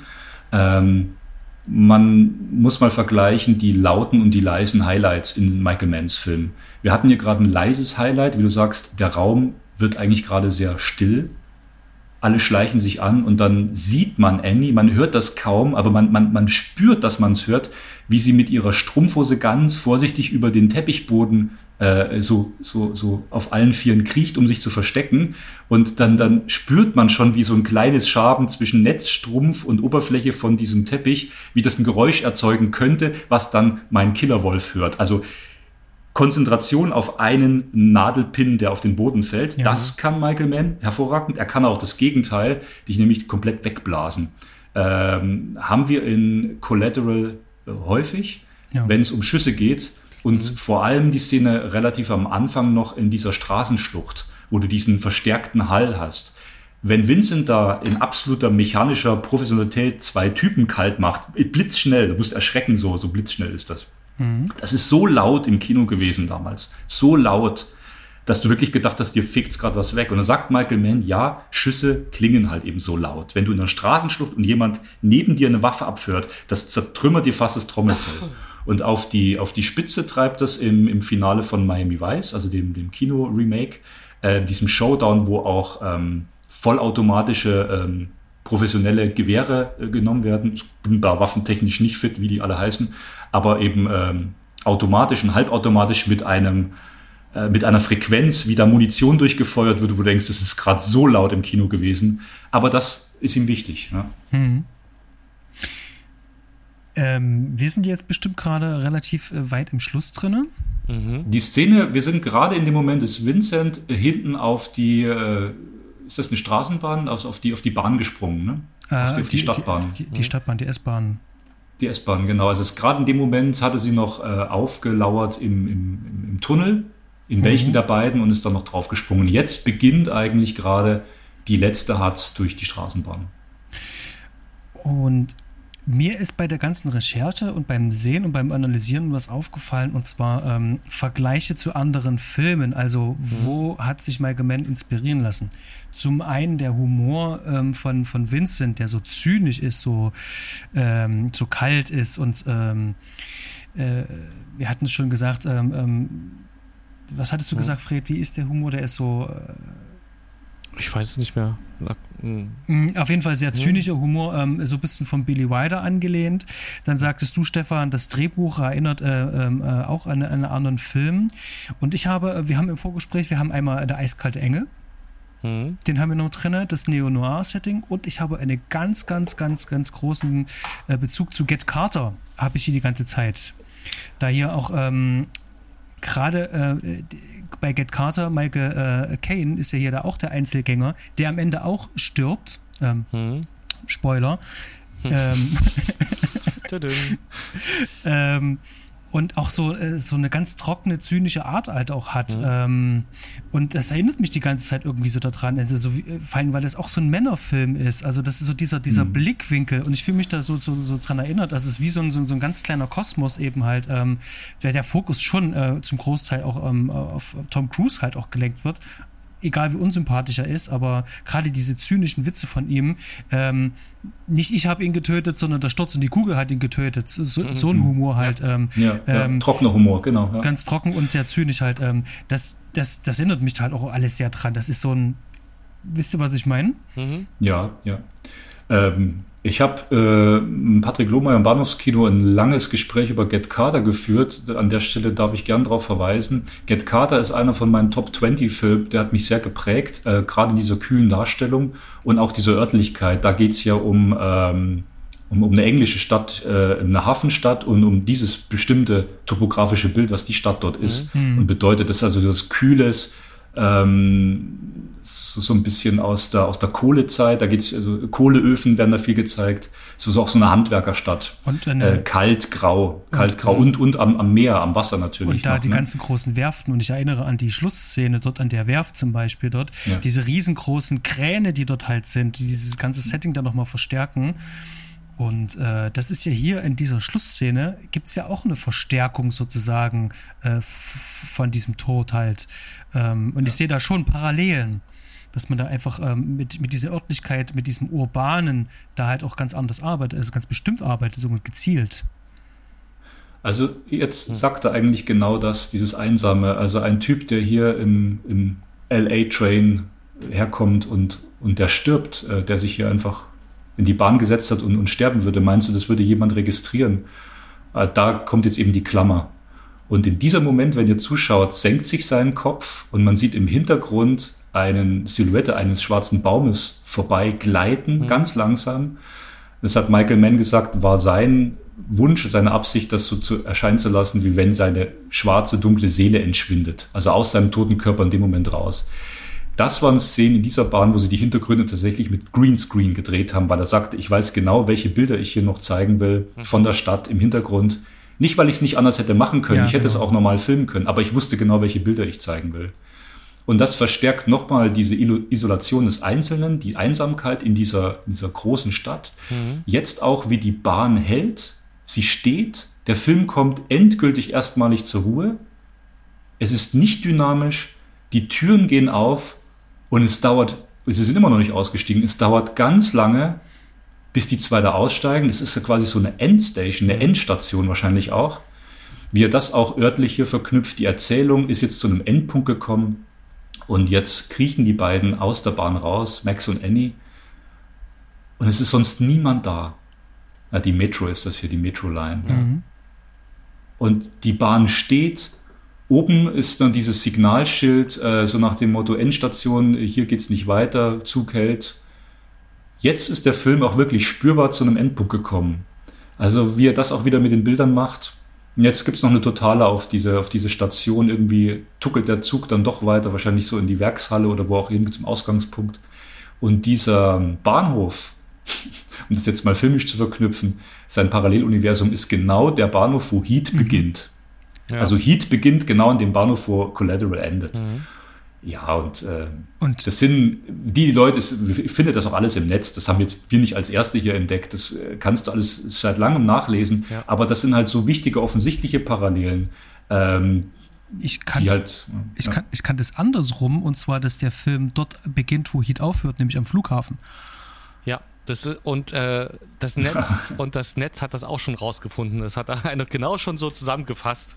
Äh, genau, dass es irgendwie ein invertiertes ja, ja. Heat ist quasi. Ja. Ähm, Also, also zwei Klammern, verdreht Anfang, Ende. Ganz genau. Ja, jetzt äh, sind die Endcredits da. Wir können quasi jetzt noch vier Minuten im Film noch ein bisschen. Auch Frank Darabont war damit Produzent. Das ist ja auch interessant. War der, nicht, der war, glaube ich, als erster Regisseur geplant. War das nicht so? Und der am Drehbuch mitgeschrieben hat. Das genau. ist das, was ich vorhin schon gesagt habe. Der ja. hatte die erste Drehbuchfassung da sozusagen äh, mit, mitgewirkt. Siehst du, und da fällt mir wieder ein, hat er, äh, mir fällt, fällt, immer, fällt immer nur der beste Film bei IMDb ein, oder er war es zumindest äh, von Frank Shawshank Redemption. Genau, aber hatte er noch einen anderen gemacht? Green ja, Mile? The Green ja, Mile. doch, und, und The Walking Dead hat er doch auch mitproduziert, ne? Genau. wo das losging. Genau. Die Serie.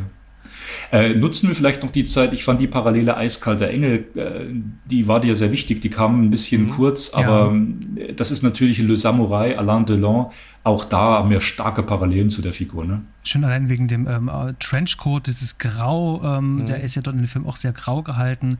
Das Thema mit der Musik, äh, äh, Diskotheken, also da gibt's äh, diese, dieses episodische, diese Etappen, die da betreten werden.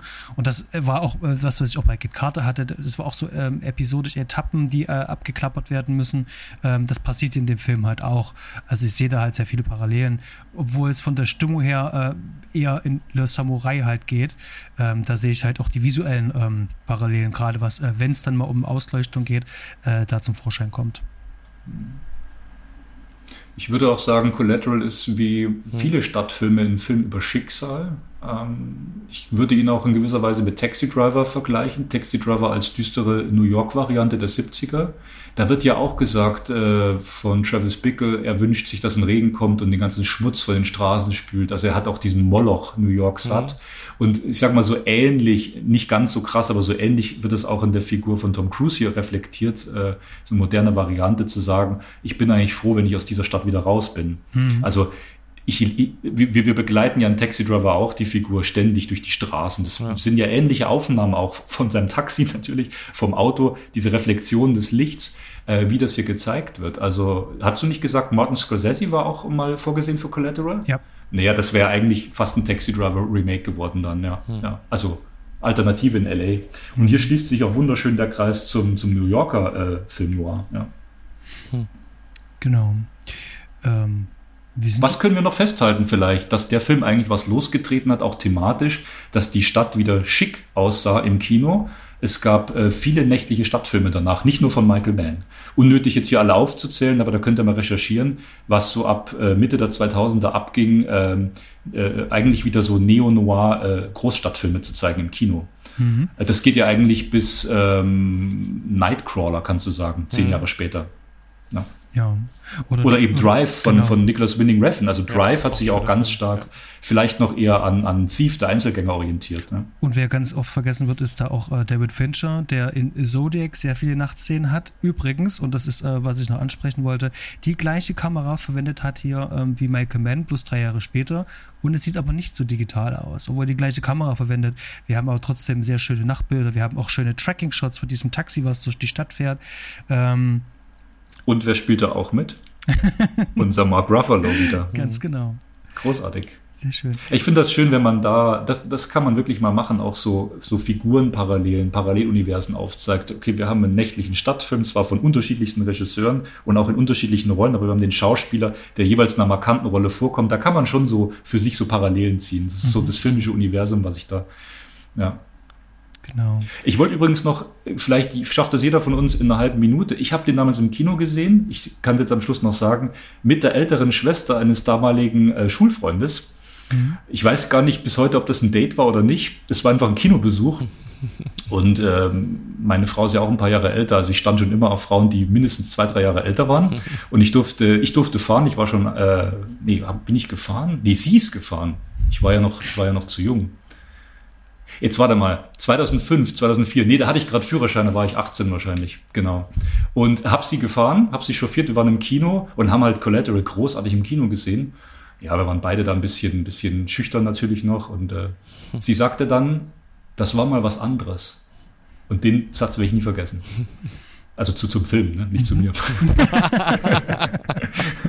zum Film. Und äh, hat uns beiden gefallen. Es war ein interessanter Datefilm, wenn man so will. Äh, ja, Fred, weißt du noch, wann du ihn das erste Mal gesehen hast? Na, ich habe ihn auch im Kino geschaut und äh, es, diese, hatte ich auch gesagt, diese digitale Optik war da auch mit so äh, im Gespräch und es hat mich natürlich gereizt. Und dann Michael Mann als Regiestar und Tom Cruise, den ich äh, einfach sehr gern sehen mag. Ähm, ja, und ich bin dann auch aus dem Kino sehr überzeugt von diesem Film rausgekommen. Ich habe damals meinen Zivildienst gemacht, als es das noch gab. Und es gab sowas wie eine Zivildienstschule. Ich weiß nicht, ob ihr davon mal was gehört habt. Mhm. Ähm, da muss jeder Zivildienstleistende hin. Einmal auch. in Schleife und da einmal in Sondershausen. Mhm.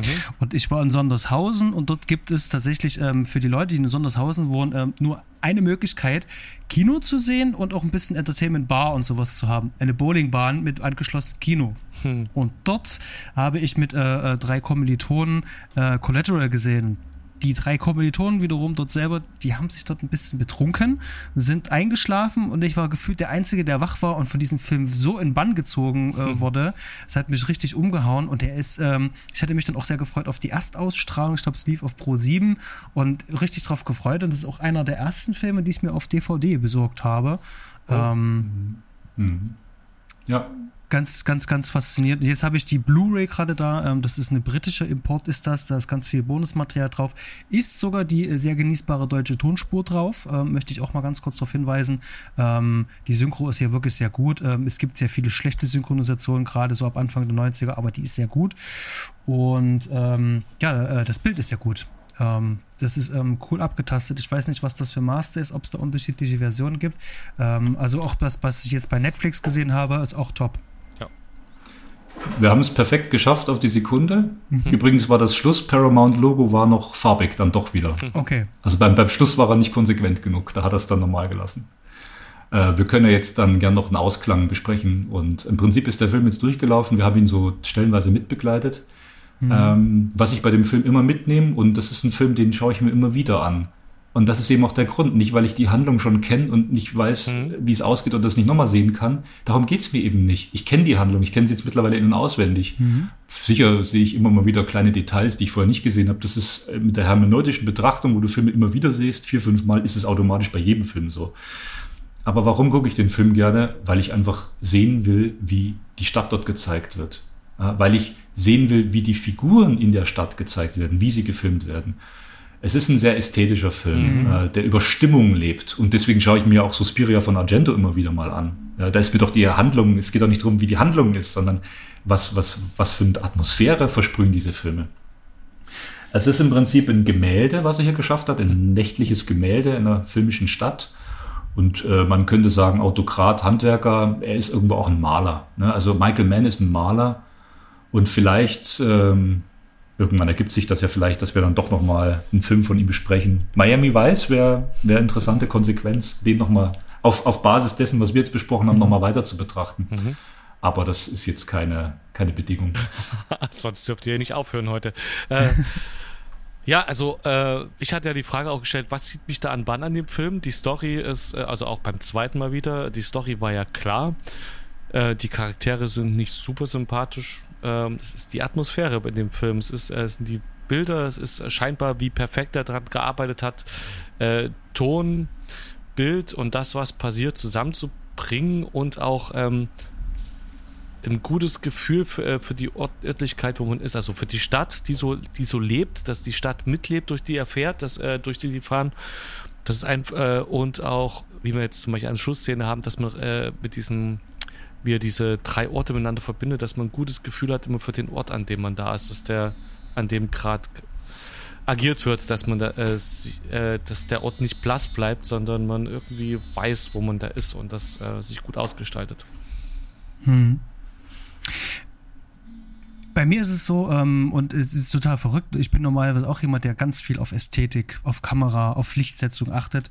Bei dem Film ist es aber wirklich so, dass mich die Charaktere, die hier gezeichnet werden, die Dialoge, wie sie sie haben, wie sie gestaltet sind, wie die Mini-Dramaturgie in Dialogen ist, ähm, wie das gestaltet ist, dass mich das am meisten im Band zieht. Und dazu helfen natürlich die Bilder von Michael Mann ganz besonders gerade die Schauspieler schaffen das dann auch noch, ähm, ähm das mir glaubhaft drüber zu bringen, dass ich zu keiner Sekunde äh, äh, das Gefühl habe, ähm, nicht in diesem Film zu sein, sondern dass die mich rausbringen.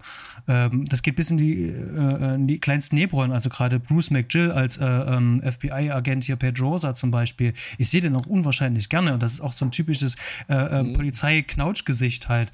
Ähm, es sind so viele Details, die hier mhm. zusammenfließen, die den Film wirklich zu so einem Genuss machen und vor allem, das ist so, der ist auch auch wenn er viel Anleihen hat äh, an anderen Filmen, Musik, ähm, der ist trotzdem super eigenständig und ich kann mhm. den äh, im Jahr eins, zweimal sehen, gefühlt. Das ist wie so ein, wie, wie so ein ähm, ähm, ästhetisches äh, ähm, Zufluchtsort, so ein Kleinod.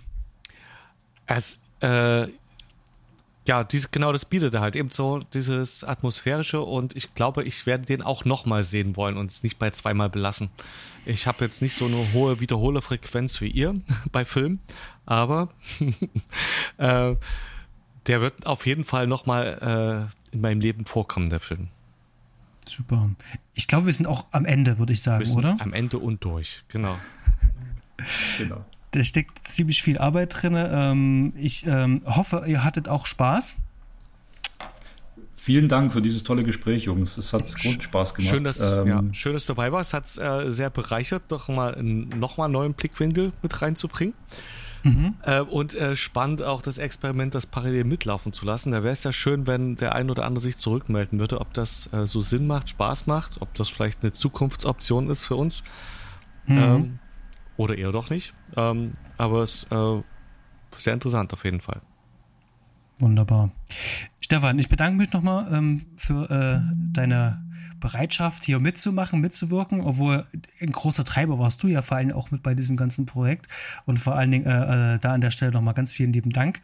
Und das hat wahnsinnig viel Spaß gemacht und äh, ich hoffe, dass wir uns ähm, auch irgendwann bald wieder hören oder recht bald wieder hören. Ähm, mal sehen, ob es wieder Michael Mann ist oder wir was anderes finden.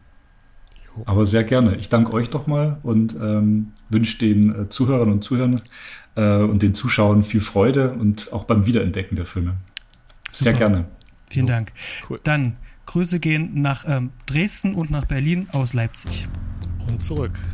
Dann äh, schönen Tag noch euch allen. Alles klar. Tschüss. Mach's gut. Ciao, Tschüss. So, Aufnahme ist mal.